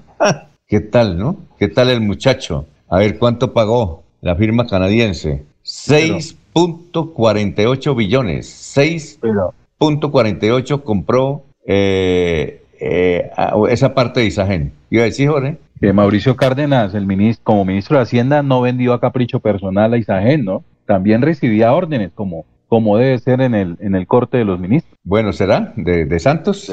¿Quién era el presidente? Claro, obviamente. De Santos. Bueno, y también el ministro. Que este gobierno tenga las agallas para llamarle la atención eh, frente a lo que está sucediendo con los pobladores del río Sogamos. Oiga, ¿y quién era el ministro de Minas? ¿Recuerda usted? Que también tiene que, tenía que estampar la firma, ¿no? Ministro de Minas. Eh, bueno, en todo caso, esta empresa canadiense tiene la bobadita, esta platica esta platica, tiene esta platica, 225 mil millones de dólares. Ah, puede comprar a todo el país. 220, estaría hablando de dólares. Dos, si en plata colombiana es, es buen billete, 227 mil millones de dólares. Eh, trabaja en los bienes raíces, infraestructura, inversiones de capital privado. Además, lleva más de 100 años trabajando en el sector eléctrico mundial. Eh, este conglomerado se especializa en generación eléctrica mediante procedimientos amigables con el medio ambiente, pero eso no lo está cumpliendo aquí, para decirle al, caballero. Cuenta con más de 7.248 unidades eléctricas en todo el mundo, de los cuales 5.372 son de generación hidroeléctrica. Bueno, ¿para qué más? La mayor presencia que tiene Brookfield, la dueña de Isangel, en negocios del sector eléctrico es en Canadá, con 81 centrales eléctricas. Asimismo, genera energía en tres diferentes estados de Estados Unidos, en Nueva York, en Luisiana y California. En Sudamérica, Brookfield solo se encuentra en Brasil, donde tiene una capacidad instalada de 821, ¿eso qué será? MW, ¿qué es, Jorge? ¿Megavatios? Sí, ¿no es cierto? ¿Qué megawatt? No, ¿qué, Qué cosa tan berraca, oiga. Megavatios, sí, Alfonso, megavatios. Eso, eh, eso es de energía, la capacidad. Sí, pero tienen que hacer un debate. Aquí hay un señor que me dice que, que el año entrante la Asamblea debería hacer otro debate, otro debate eh, contra Isagen. Está en nuestro territorio. Es que, ¿Y para qué contra Isagen, Alfonso? Acuérdese, Isagen no tiene nada que ver con hidrosogamoso. Es social. Se bien lo está diciendo, con No, no, la- los no, no. propietarios. Es que no, es que eh, los propietarios son el gobierno colombiano a través, el Estado colombiano a través de Isagen, con el 57, ¿no, Jorge? Creo que son los dueños del 57. Y el, y el resto, el resto es eh, los, los de Canadá, los del Canadá. Perfecto, ¿no? Que se pongan pilas porque no hay derecho. Oiga, eh, eh, Jorge o Laurencio, el jefe de prensa todavía es el hijo de uno que era diputado allá de Barranca. Sí, no, se me olvida el nombre, que era del Moir, muy amigo de, de Robledo, que lo entrevistamos tanto, que fue candidato a la alcaldía de Barranca. ¿Me ¿El recuerdan el nombre? ¿Es ¿De? Smalbach? ¿Todavía es el hijo de Smalbach? No, no tengo ni idea. No, no, no. El hijo de Smalbach era el jefe de comunicaciones. No, el hijo de Malbach es piloto comercial de Avianca y el otro está creo que en el exterior, pero de comunicación no sé si tenga algo que ver con eso. Sí, a mí me han dicho que el hijo de del doctor es... A propósito, que sí es el doctor Smalbach, gran dirigente del Magdalena Medio, del sector de la Haciendo izquierda. curso para ver si, es- si lo, lo- lo eligen como candidato a la alcaldía de Barranca Bermeja. Ah, ¿va, va a ser candidato? No, está en eso, mirando, a ver, porque no se sabe si de pronto Horacio José Serpa Moncada aspire a ser candidato a la alcaldía de Barranca Bermeja. Hay muchas propuestas, hasta ahora son propuestas, Alfonso. Horacio José Serpa quiere ser candidato a la gobernación porque recuerden ustedes, eso lo dijimos el año, la semana pasada, en la rueda de prensa que dio Gustavo Moreno, el senador, que salió por una alianza de Esperanza, mm, bueno, eh, Verde Esperanza, ellos entraron en marcha, que es el nuevo movimiento político que ya lo aprobó el Consejo Nacional Electoral. Oiga, doctor Julio Enrique, eh, a propósito, hoy el, el- periódico El Frente trae un titular simpático, ¿no? El titular es que, eh, a ver, ¿qué, ¿cuál es el titular que me causó impresión, no? Sobre Rodolfo Hernández, sobre la Liga, dice el Frente, Consejo Nacional Electoral entregaría personería de la Liga a Marelén Castillo. Yo creo que este es el mayor, el mayor golpe que le van a dar a Rodolfo Hernández. Que el partido de la Liga que creó Rodolfo Hernández ahora quede en, poder en manos de Marilén Castillo. Imagínese, doctor, ese, ese conflicto personal, jurídico y político y de todo, ¿no? Está bonito, es, está, eh, este, está bueno ese picadito, ¿no, doctor Julio? Pues sí, sí, interesante el debate jurídico de todas maneras, ¿no? Habría que eh, esperar a que se haga el pronunciamiento del Consejo Nacional Electoral para conocer las razones de fondo. Don Alfonso. Sí, cuénteme. Llama, llama la atención que cuando presentaron el nombre de Marilyn Castillo como fórmula de Rodolfo Hernández, se decía que ella de política nada, no tenía ni el más mínimo conocimiento, pero los acontecimientos de los últimos meses han demostrado que es muy hábil. Eh, o aprende ¿Sabes? muy rápido o era muy taimada. No, sobre eso me comentan que se consiguió unos tremendos asesores políticos, varios de los cuales son las unidades de apoyo de ella, que son berracos. Es decir, se, con- se, se consiguió unos asesores políticos que ella, ella como fue vicerrectora de una universidad como el Minuto de Dios, pues algo sabe de estrategia, ¿no? Entonces está recibiendo y además tiene creo que un, un jefe de, de estadística que maneja encuestas y todo por el estilo. Y resultó una dura, ¿no? Evidentemente, Jorge. Y además es buena gente, buena gente ella. Y Ah, ella pero Alfonso, Alfonso, pero todo ha sido en derecho. Si ella tenía ese derecho de, de estar integrando la liga por derecho propio, teni- eh, es posible que le den eso y quedan en conflicto con el jefe político. No sabemos si después también don Rodolfo diga que liquida ese proyecto político.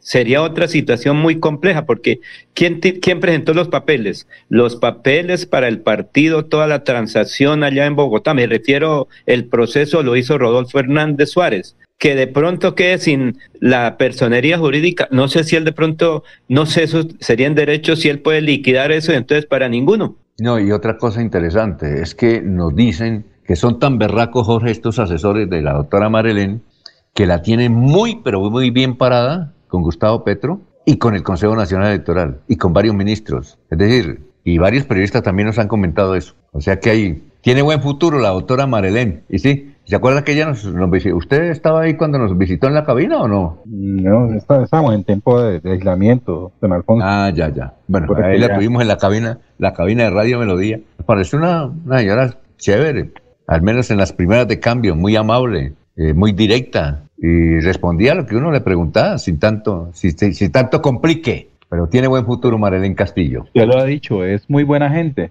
Sí, muy buena gente. Y, y Falta ver si es mejor gente que quien la descubrió. sí, sí, sí, claro. Bueno, Marilén Castillo. Son las, y se puede, según lo que dice el Frente, el, eh, la información política del diario El Frente, es que el Consejo Nacional Electoral le va a entregar la personería de la Liga a ella, a ella. Bueno, seis, hemos dicho, ¿qué tal que suceda eso, no? Eso es tremendo, eso nadie, nadie lo tenía en el libreto. Bueno, 6 y 49, vamos a una pausa y regresamos. Queremos que disfrutes de un servicio de energía confiable y de calidad. Por eso, trabajamos en el mantenimiento de la infraestructura eléctrica. Para que estés informado oportunamente de las fechas y horarios, síguenos en nuestras redes sociales o consulta toda la información en www.esa.com.co. ESA, Grupo EPM, Vigilado Superservicios. Estudie en Uniciencia es de 1.250.000 pesos. Horario flexibles, calidad docente y educación al mejor precio. Uniciencia te acerca a tus metas. Matricúlate en el 317-667-0986 www.uniciencia.edu.co Matricúlate en el 317-667-0986 o si no, en la página uniciencia.edu.co.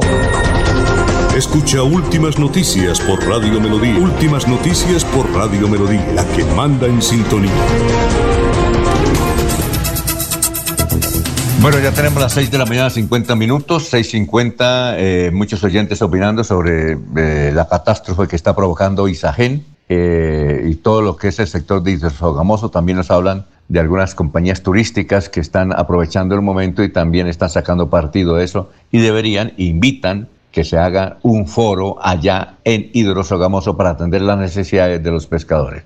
Que el presidente Petro ya conoce eh, esos datos y dio orden a la ministra para que se encargara inmediatamente del asunto.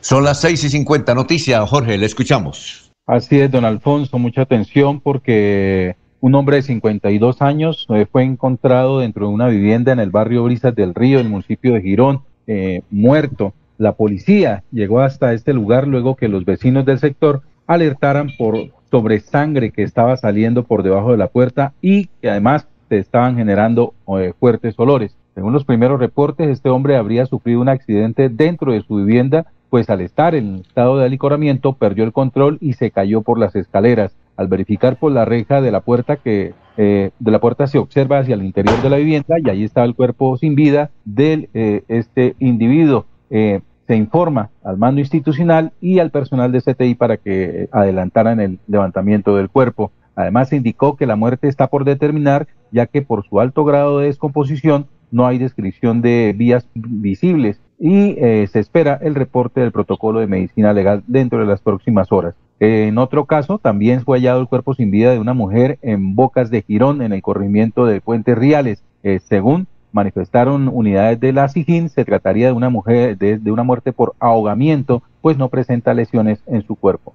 Oiga, usted, Jorge, vio el video, fue viral, eso lo pasaron anoche por televisión, hoy el tiempo lo, lo registra como una noticia principal, es el video donde está un señor ahí con un casco eh, en un sitio de Girona, ahí cerca de la alcaldía, mirando, a- hablando. Eh, de pronto pasa otro ciudadano y accidentalmente le hace caer el casco. Inmediatamente este señor, el muchacho que está ahí recostado en una esquina como de una tienda, algo por el estilo, un bar, no sé, comienza a, a pegarle, ¿no? A pegarle. Y ese señor, eh, pues, según lo que alcanza a registrar el video, pues eh, parece que va y, consigue un, un cuchillo, lo espera, eh, como en cinco como en cinco minutos, como en cinco minutos después, y lo ataca cuchillo y lo mata. Usted sí lo vio, ¿no? Sí, don Alfonso, es un video que se ha hecho viral no solamente en redes sociales, varios medios de comunicación nacional eh, presentaron este, este archivo y que obviamente eh, se constituye como prueba de la intolerancia que está reinando por las calles del área metropolitana. No, pero el, el- el- el que llevó, el que provocó todo eso fue el muerto. El muerto fue el que comenzó, lo agredió y el otro. Sí, al también. parecer, eh, una vez que tropezó esta persona, que le produjo la caída del casco, eh, parece ser que eso no le gustó mucho a, a- a- a- a- a la persona que resultó muerta. Eh, se ve que, que va allí a reclamarle por su tropiezo. Eh, no sé si de pronto hay una agresión por parte de él hacia la persona con el mismo casco, creo que, que- que- que le ataca, la lesiona. Y la persona lo que hace es esperar eh, el momento en que este ya aborda su motocicleta y ahí se la balanza con un cuchillo que saca dentro de un morral que lleva. No, ese es un, gra- ese es un fuerte grado de intolerancia. Bueno, don Laurencio, lo escuchamos desde la hermosísima Barbosa. Eh, gracias, Alfonso. Soldado, ingeniero Caldas, teniente coronel Luis Jesús León Mayorga, que es el comandante. Recordemos que cuando hay una emergencia, los soldados de Colombia, particularmente los ingenieros, son los primeros en llegar. Ahí en Piedecuesta, ahí en Los Curos, ahí en Río Negro, arriba en Charta, por aquí en el sur de Santander, los ingenieros eh, de la quinta brigada están haciendo presencia, pero pocos se nombran. Son hombres y mujeres que están ahí pendientes de cualquier eventualidad. Precisamente hablamos ahora con el teniente coronel Luis Jesús León Mayorga, comandante de esta unidad militar, los ingenieros Caldas. Teniente Coronel Luis Jesús León Mayorga, comandante del Batallón Caldas. Bueno, desde el momento cuando la comunidad de la emergencia que se dio por la ola invernal, el Batallón Caldas se activó inmediatamente con nuestras capacidades. En Piedecuesta fue algo, el bloqueo total del sistema del acueducto. Fue 24 horas trabajando, desbloqueando allá el, el sistema del acueducto. Ver el agradecimiento de la gente por la labor que el soldado colombiano realiza y en especial eh, los soldados de ingenieros, realmente es algo gratificante. Vimos allá en Piedecuesta, desbloqueando allá diferentes vías para comunicar las diferentes veredas del municipio. Hemos atendido más de 250 derrumbes en este, en este municipio, en el Playón y en Río. La zona rural, no poder sacar sus productos, no poder eh, eh, transportar allá sus cultivos, estaba bastante. Coronel, ¿y qué maquinaria tienen ustedes? Bueno, tenemos 30 máquinas, en las cuales es línea amarilla y línea blanca. Son más de 50 eh, municipios que declararon la calamidad pública. Lo que tenemos lo hemos colocado a disposición de la ciudadanía. Las autoridades, la gobernación, las alcaldías, ¿cómo colaboran con ustedes? Para que el Ejército Nacional pueda activar los ingenieros, tiene que realizarse una solicitud por parte de la alcaldía a la gobernación, la gobernación a la Unidad Nacional de Gestión de Riesgo. Con pie de cuesta fue algo que se realizó en cuatro horas. En cuatro horas activamos absolutamente todo. Y son las alcaldías y la gobernación la que brindan allá todos los apoyos necesarios logísticos para que el ejército pueda realizar allá su labor ahí con las, con las máquinas que tenemos. Coronel, ¿qué le dice usted al ciudadano santanderiano? Decirle a todos los ciudadanos que su batallón de ingenieros Francisco José de, de Caldas está en el departamento presente, atentos a los llamados, eh, cualquier requerimiento que tengan. Un soldado de ingenieros siempre estará dispuesto a servirles, que donde vean a un soldado saluden lo que realmente nosotros, la humildad, la nobleza es lo que nos caracteriza y siempre vamos a estar procurando en brindarles todo lo que nosotros tenemos para el bienestar de los ciudadanos. Muy amable por estar en estos medios de comunicación. Bueno, muchísimas gracias. Estamos atentos, siempre acá pendientes a cualquier requerimiento y poder brindarles a la ciudadanía eh, nuestro mejor servicio. Muy bien, son las 7, las 6 de la mañana, 57 minutos. Hay varios oyentes que nos están preguntando eh, por una información que nos dio la jefe de gobernanza de la alcaldía de Bucaramanga, pero ella envió un mensaje no más, hasta ahí. Eh, la doctora Saray Rojas o Saharay Rojas eh, es la siguiente. Ella dice que la alcaldía de Bucaramanga va a dar 200 pesos de subsidio eh, para el pasaje en Metrolínea y en bus. Entonces, ahí los oyentes están preguntando, el caso de Metrolínea que va al área metropolitana, ¿y qué? Los buses todos van al área metropolitana. Eh, hemos, eh, estamos llamándola, pero no contesta. ¿Alguien de ustedes sabe qué, qué va a pasar con eso? Es decir, ¿cómo, cómo se aplica ese, ese subsidio cuando ella lo anuncia es para Bucaramanga y entonces Girón, Piedecuesta y Florida, ¿qué? Esa es la pregunta que nos están haciendo los oyentes, porque en el mensaje ella no explica eh, porque esto sería una determinación del área metropolitana. A partir del año, del año entrante, el bus eh, queda, el, eh, el bus queda, el pasaje a 3 mil pesos y Metrolínea a 3 mil. Pero la alcaldía va a dar una ayudita, 200 pesos, ¿no? Entonces quedaría 2.800. ¿Sabe alguien? Explicar? 500, Alfonso, no, lo que ocurre es que... No, no, no, no, Alfonso, no, no, perdón, no, 200, 200. Es decir, el, el beneficio son 200, los 500 son de taxis, es otro tema. Esto es Ah, para sí, buses, sí, sí. para Metrolínea y para buses son 200. Pero, a ver, si el alcalde de Bucaramanga da esa ayuda, ¿cómo queda Florida Piedecuesta? ¿Cómo hacen para los de Metrolínea para recibir la tarifa? Esa es la Alfonso, no sube el pasaje. Lo que ocurre es que no sube el pasaje. No, no, no, sube, ¿no? El, el pasaje Alfonso. sube.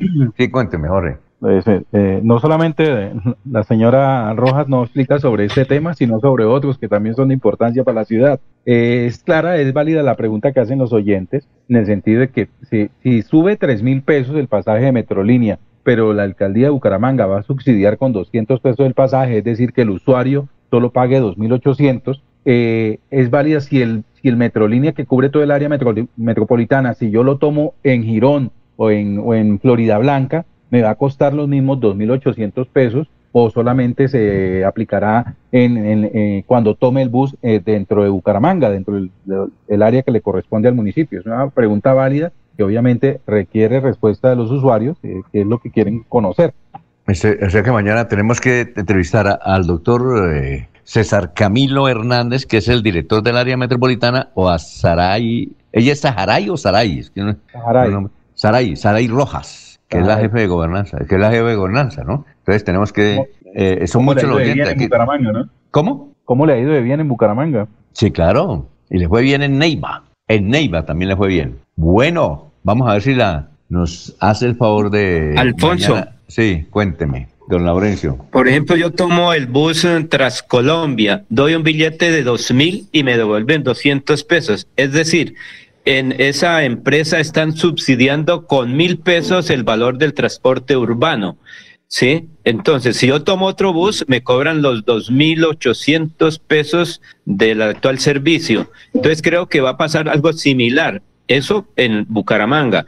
Eh, tras Colombia le cobra uno 1.800 pesos. Yo pago con un billete de 2.000 y listo. Cuando uno se sube a otro sistema de bus, son los 2.800 pesos y entonces uno tiene que llevar a la mano un billete de 5.000 para ver en qué bus se subió y el conductor le devuelve conforme al bus que haya tomado, Alfonso. Por eso es en este momento una de las... Entonces, la empresa, por ejemplo, eh, Transportes Colombia está subsidiando con mil pesos el transporte de bus urbano para Bucaramanga.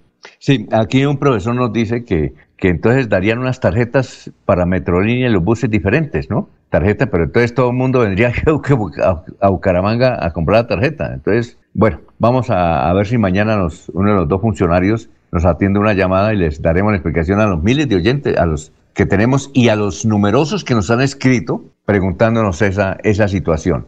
Son las 7 de la mañana, un minuto, estamos en Radio Melodía. Regocijo de esta Navidad aparte de los hombres los odios, los rencores, los afanes belicosos y toda intención malvada y sombría. Radio Melodía desea a todos los colombianos una Navidad alegre en Cristo, como marco de meditación por un mundo mejor.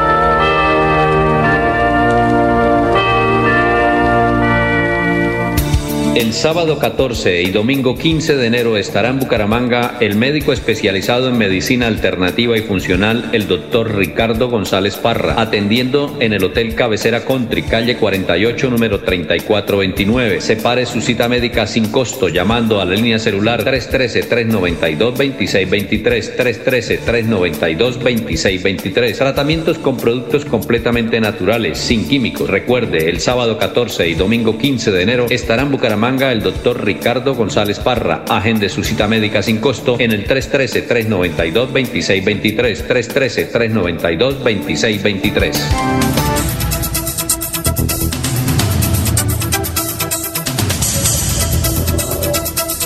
Bueno, ya tenemos las 7 de la mañana, 3 minutos. Eh, nos saluda Juan eh, Landines desde el municipio de Piedecuesta. Dice que hay mucha, mucha delincuencia en ese sector. Qué hacemos? Que si nos vamos para el campo, pero que en el campo también hay muchos ladrones. Eh, eh, a ver, nos escribe Bernabé eh, Pérez desde Berlín, en Santander. Las heladas, oiga, las heladas. Dice que registra dos, que hoy en la mañana registró a las 4 de la mañana 2 grados bajo cero y que se le está, y que se le está destruyendo los cultivos de olla, de cebolla, cebolla junca. Bueno, tenemos que hablar sobre el tema. Bueno, don Jorge, vamos con más noticias a esta hora. Son las 7 de la mañana, 4 minutos. Así es, don Alfonso. Mm, haciendo memoria, hace ocho años ocurrió una tragedia aérea en el municipio de Málaga, cuando una avioneta tipo Cessna de matrícula HK4892 que cubría la ruta Bucaramanga-Málaga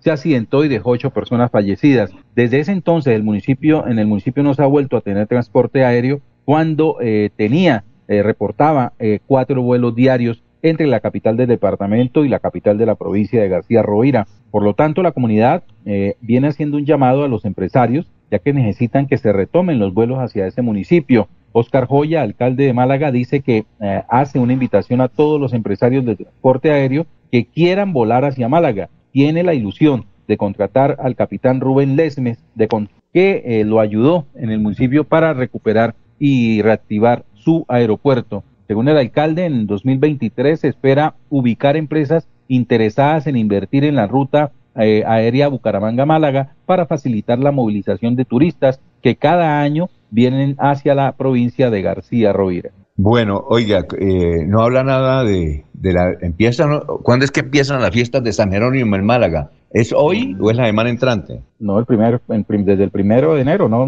Durante el puente, el primer puente festivo del, del año, del 6 de eh, enero, me imagino, ¿no? ¿Y, y no, nos, no nos dice qué artistas van a llevar allá? ¿Hay programación? Sí, claro. No la conozco todavía. Ah, bueno. Don Laurencio, usted que es muy amigo de Joyita, ¿conoce algo? Señor, ¿cómo? ¿Conoce, eh, usted que es muy amigo del doctor Joya, ¿conoce los artistas que van a ir eh, a las fiestas de San Jerónimo? Por ahí hay uno que, sí señor, lo que pasa es que aquí no tengo mi sistema 3, entonces no, sí, allá tiene, hay un video donde un gran compositor, no sé si vallenato o qué tipo de música es, dice, gracias a mi amigo Oscar Joya por la invitación a las ferias y fiestas de su municipio, ¿sí? Entonces iban, eh, creo que hay buenos artistas, lo que ocurre es que aquí la comunicación con otros sectores es un poquito diversa porque solo tengo un sistema. En Bucaramanga tengo cinco sistemas hasta satelital y aquí no puedo. Entonces, pero hoy lo haremos la comunicación. Lo cierto es que también por aquí en el sur de Santander hay una cantidad de eventos feriales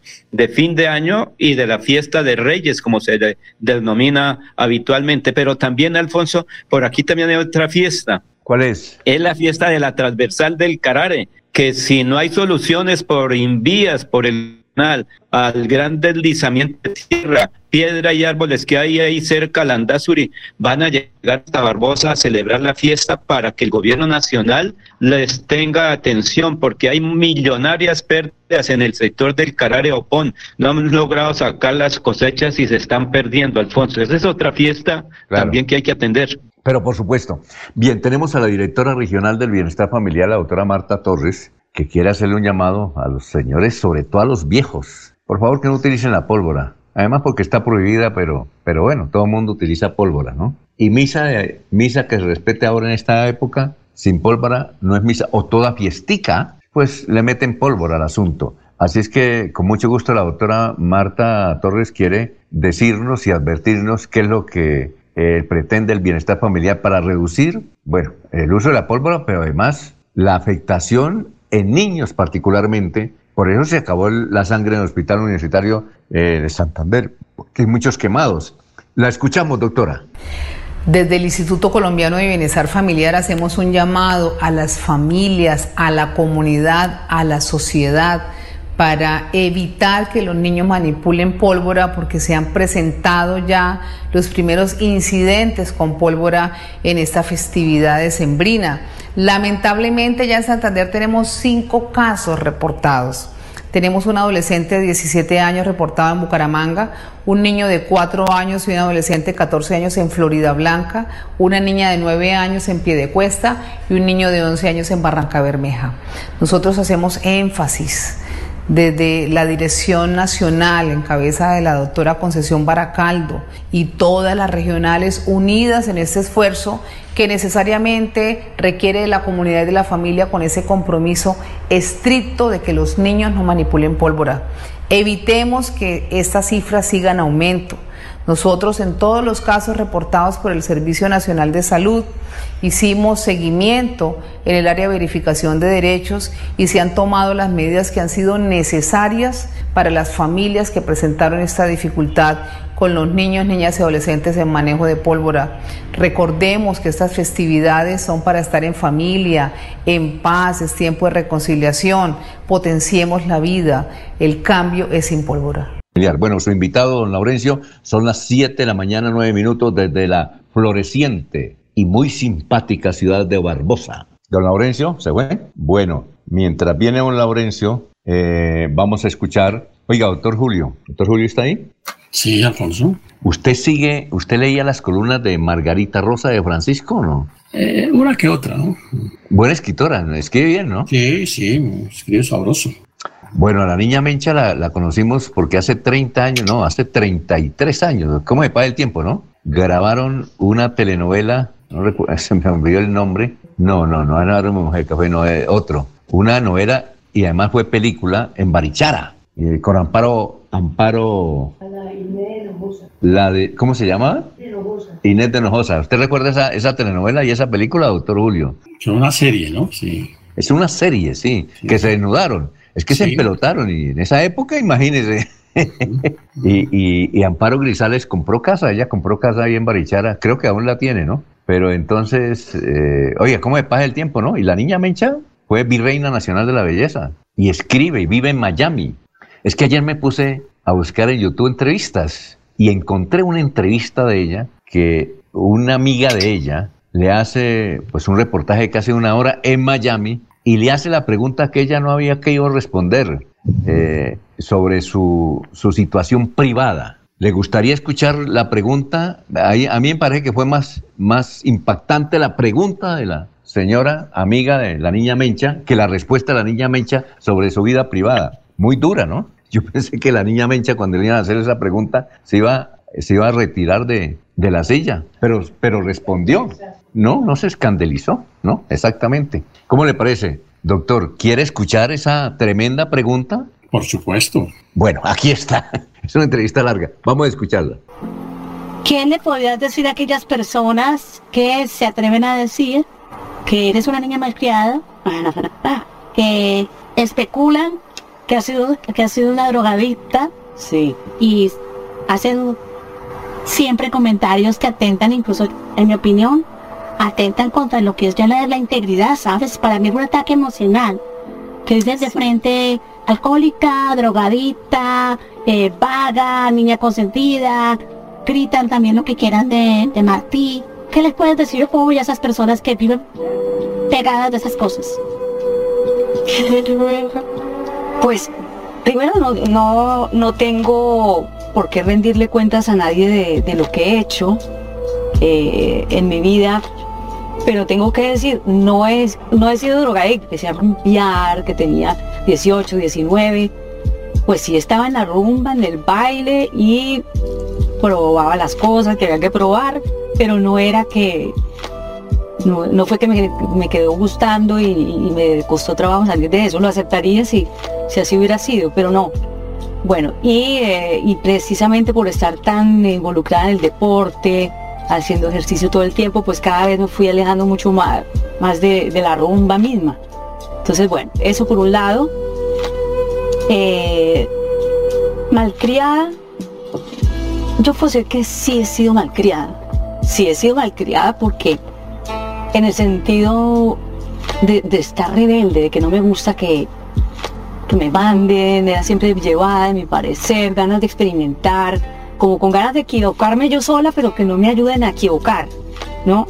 Muy, muy audaz para tomar decisiones desde chiquita, sin, pedir permiso.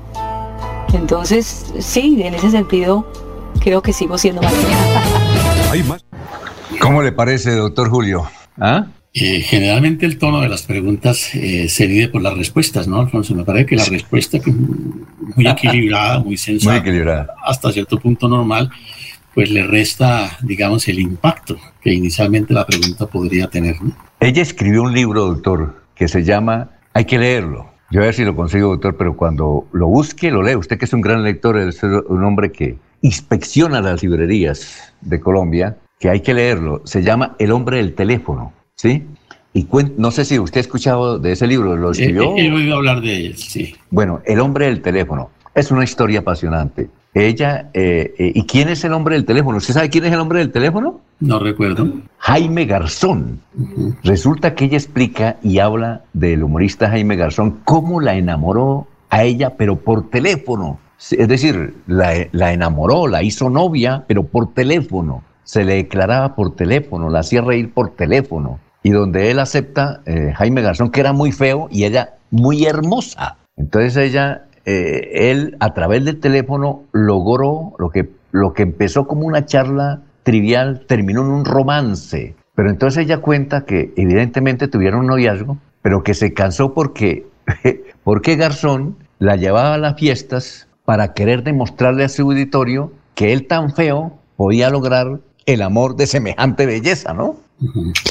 ¿Ya? ¿Cómo le parece, doctor? Esa historia está muy bonita, ¿no? Para analizarla en este, en este fin de año y leer el libro. Además que, pues, está, dicen los críticos de la literatura, está muy, pero muy bien redactado. Y que cuando uno empieza a leerlo, tiene que terminarlo. Ahí va, doctor, en ese, eh, eh, en ese asunto. La niña Mencha. Bueno, eh, las 7 de la mañana, 16. ¿Qué iba a decir? No, don Alfonso, otra mujer que también está llamando la atención en estos días es la santanderiana Laura Acuña. Oiga, sí, ¿por qué? La he visto mucho en las redes sociales. ¿Qué, qué es lo que pasa con ella, con Laura Cuña? Usted es aficionado al cine de diciembre, al cine familiar de diciembre. Recuerde que cada 25 de diciembre nos tienen acostumbrado al estreno de una película colombiana. Sí, claro, eh, me he visto, me han hecho reír los paseos uno o dos. El, el cinco no, el cuatro no, mm, regular. Pero sí hay unos paseos del señor trompetero que hace buenas, buenas producciones. Pero yo creo que el uno o dos me ha hecho reír, nos ha hecho reír, el resto, los otros no. ¿Qué Yo pasó sí con aspiro- Laurita? Aspiro a morir virgen en eso de ver alguna de las versiones del paseo.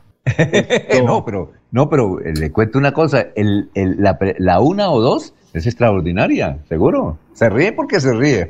Bueno, ¿y qué pasa con. Laurita? ¿Y qué pasa con Laurita? que el pasado, eh, el pasado 25 de diciembre se estrenó en todo el país la última producción de Dago García con el apoyo de Caracol Televisión y se llama El último hombre sobre la tierra. Está, está, está protagonizada por Jonales Toro y por Laura Acuña. Es la primera vez eh, que la, la presentadora pues incursiona en la actuación y a, a voz de la crítica, de quienes han tenido la oportunidad ya de disfrutar la película, dicen que no lo hace nada mal, que le va bien y que pues promete eh, eh, dos horas pues, el tiempo de entretenimiento que dura la proyección de esta película, El último hombre sobre la tierra. ¿Y ya le están dando en, la- en los, en, los cines? Eh, sí, señor, dicen que ya está en cartelera. Es el Ah, estreno bueno. de diciembre, la comedia pues que, la- que se estrena eh, desde el pasado 25 de diciembre. El último hombre sobre la tierra, protagonizada por Laura Acuña. Ah, no sabíamos, vea. Extraordinario que esta santanderiana esté triunfando. Fue compañera suya, ¿no? ¿Sí alcanzó No. a ser compañera suya? No, no, no, no, no. Ah, bueno. Pensé que como usted está en esto de la producción de televisión, eh, porque ella empezó hace, ¿qué? Más de 20 años. Sí, 20 años. En el 2000 más o menos en el Canal TRO. No, en el año Con el- 2000 yo estaba por tierras comuneras. Ah, usted era el director de Paso Televisión. usted era el Jorge Vargas de, ¿sí o no? El de Paso Televisión. Era el presentador y director además. Turner.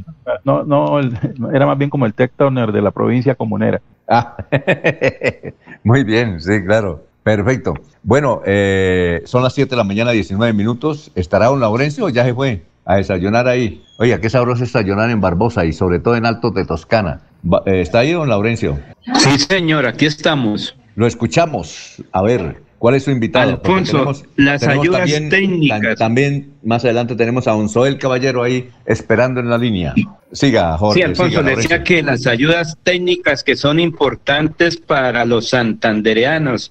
Carmen Lucía Greda Acevedo, que es la secretaria de Desarrollo de Santander, es que ver el rostro de una persona cuando recibe un elemento es fabuloso, pero un hecho concreto, Alfonso, las personas en condición de discapacidad que no tienen silla tienen que pagar a veces 30 mil, 40 mil pesos por un servicio para que les alquilen la silla para ir al médico. Escuchemos precisamente a Carmen Lucía Gredo Acevedo. Bueno, es una experiencia bastante gratificante. Las personas con discapacidad se les ha llevado ayudas técnicas, 5.200 ayudas técnicas están entregando en todos los municipios, entregando sillas de ruedas, eh, bastones, colchonetas antiescaras, sillas sobre medida. La expresión de la gente, la alegría de la gente, que con lágrimas, con sonrisas, con sentimientos encontrados agradecen porque mucha gente, muchos jóvenes, muchos niños no los pueden sacar de sus casas porque no tenían cómo movilizarse en una silla de ruedas no los podían levantar de sus camas porque no tenían una silla sobre medidas. Hay gente que le tocaba pagar mensualmente para recibir su apoyo, su ayuda. Entonces van a dejar de pagar un alquiler por una silla de ruedas. Aquí en Bucaramanga nos contaban eh, eh, experiencias que por alquilar un día para sacar a la persona, llevarla a una cita médica, les cobraban 40 mil pesos. Por un día, imagínense por un mes, hay gente que está pagando un mes de, de alquiler de sillas de ruedas. Bonito ver cómo la gente se está beneficiando con estas ayudas técnicas. Y que viene ya ahorita que finalice el año diciembre, ¿qué actividad tienen? Bueno, tenemos unas actividades importantes con los jóvenes de la Semana de la Juventud que está finalizando, apoyo a la población eh, adulta mayor, de apoyo de sudaderas, de nivel 1 y 2 y que eh, sean mayores de 60 años. El señor gobernador y la doctora Jenny Sarmiento en todo este proceso de entregas y vamos a llegar a todos los municipios con regalos para los niños. Eh, los recursos son muy limitados, llegamos a una población significativa en todo el tema de aportes y ayudas a la comunidad. ¿Qué viene para el próximo año? Antes para la población con discapacidad de emprendimiento, para jóvenes, es Capital Semilla, aquellos jóvenes que quieran montar su, microempresa, que hagan y, hagan un proceso con la Secretaría de Desarrollo, con la oficina, la Secretaría de Dirección de Juventudes, para los adultos mayores, para la infancia y adolescencia. Y hemos ayudado bastante a los niños, a los adolescentes en temas de bibliobús, en temas de prevención de, de la drogadicción, del bullying. Todo ese trabajo lo hemos estado realizando y lo vamos a continuar realizando para el próximo año. Muy bien, muchas gracias. Ya tenemos a Soel Caballero ahí, entonces vamos con él. Son las 7 de la mañana, 22 minutos. Soel Caballero está en Últimas Noticias de Radio Melodía 1080 AM. Buenos días, Alfonso, para usted, para los compañeros, igualmente para todos los oyentes. Según el reporte de las autoridades en salud, menor de 11 años asistió a la clínica La Magdalena con su progenitora con lesiones en una de sus manos producidas por manipular pólvora. El reporte indica que el menor asiste con quemadura de segundo grado, mano derecha, dedo meñique. Los hechos habrían ocurrido cuando momentos en que el pequeño se encontraba con unos amigos, al parecer tiran un papatrueno, pensó que no estaba prendido, lo cogió y le explotó. Los hechos ocurrieron en el barrio El Campestre y con este se eleva a cuatro las personas quemadas con pólvora en Barranca. El reporte es el siguiente, un masculino de 43 años, un masculino de 30 años, una femenina de 27 años y un masculino menor de edad, es decir, que el más reciente quemado con pólvora que asistió a la clínica La Madalena con edad de 11 años. Recordemos que la pólvora en Barranca Bermeja está legalizada. Noticia con la Cámara es el distrito. Continúen compañeros en estudios en últimas noticias en Melodía 1080 AM. Bueno, eh, tenemos, no sé si tenemos eh, ahí el audio de Carmen Elisa Balaguera, que ella es una, además fue compañera de trabajo, es una ambientalista, uno a, eh, ella nos quiere decir algo. A ver, Carmen Elisa, la escuchamos. Alfonso, acuérdese que en alguna ocasión en el programa se le hizo el requerimiento al presidente de la Asamblea y se le hizo la pregunta de que habían matado a ocho líderes de hidrosogamoso y nadie había hecho absolutamente nada. Entonces yo pienso que sí, obviamente, que cuando los ambientalistas hablan, al menos se escucha el ruido, pero, pero son las autoridades las que tienen que estar al frente de eso, porque fíjese, fueron ocho ambientalistas de esa zona que mataron en esa oportunidad cuando se iba a hacer el proyecto de hidrosogamoso. Tiene usted razón. Mi chinita, como dice usted. Chinito, chinita. Bueno, la de himno, doctor Julio Enrique Avellaneda. Alfonso, todo indica que el presidente de la República convocará sesiones extraordinarias al Congreso a partir del próximo 7 de febrero y se van a discutir iniciativas eh, polémicas muy candentes, ¿no? muy calientes en la opinión pública, las relacionadas con el régimen de salud, con el empleo, con las pensiones, con el código electoral. Vamos a tener desde muy temprano un año muy agitado en materia política. Oh, y aquí regionalmente con la campaña también, doctor Julio. La de himno, Jorge. Don Alfonso, los artistas santanderianos que estarán presentes en la Tarima Colombia de la Feria de Cali. La delegación santanderiana está conformada por Andrés Arias, Monte, Cordillera, eh, Namorales, Enquelé, Unaguane, The Riverman y Jason Neutra. Son ellos, artistas y agrupaciones que estarán allí eh, disfrutando de la Feria de Cali. Muy bien, extraordinario. Bueno, la de irnos, don Laurencio en Alto, Alto de Toscana. Gracias, don Alfonso. En alguna parte del mundo donde se encuentre. Clemencia Hernández es una artista también que por estos días es noticia, pero mañana de pronto hablaremos con ella. Y otro tema, transversal del Carare, donde mucha gente requiere presencia del Estado colombiano también para dar soluciones a problemas de movilidad porque aquí esta zona en el sur de Santander tiene muchas dificultades por la transversal del Carare. Mañana hablaremos con dirigentes de la región, Alfonso. Me saluda Clemencia Hernández, mi compañera de pupitre. Bueno, son las 7 de la mañana, 26 minutos, ya está ahí, adecuado. El doctor Ricardo González Parra, uno extraordinario médico colombiano que le habla todos los días a esta hora, a las siete y media por melodía en línea.com y 1080m a toda la audiencia. Adiós, nos vemos mañana tempranito a las 5 a.m. Últimas noticias los despierta bien informado de lunes a viernes. En todas las áreas de la información regional, un periodista de Últimas Noticias registra la información en Radio Melodía 1080 AM y en melodíaenlínea.com. Director Alfonso Pineda Chaparro.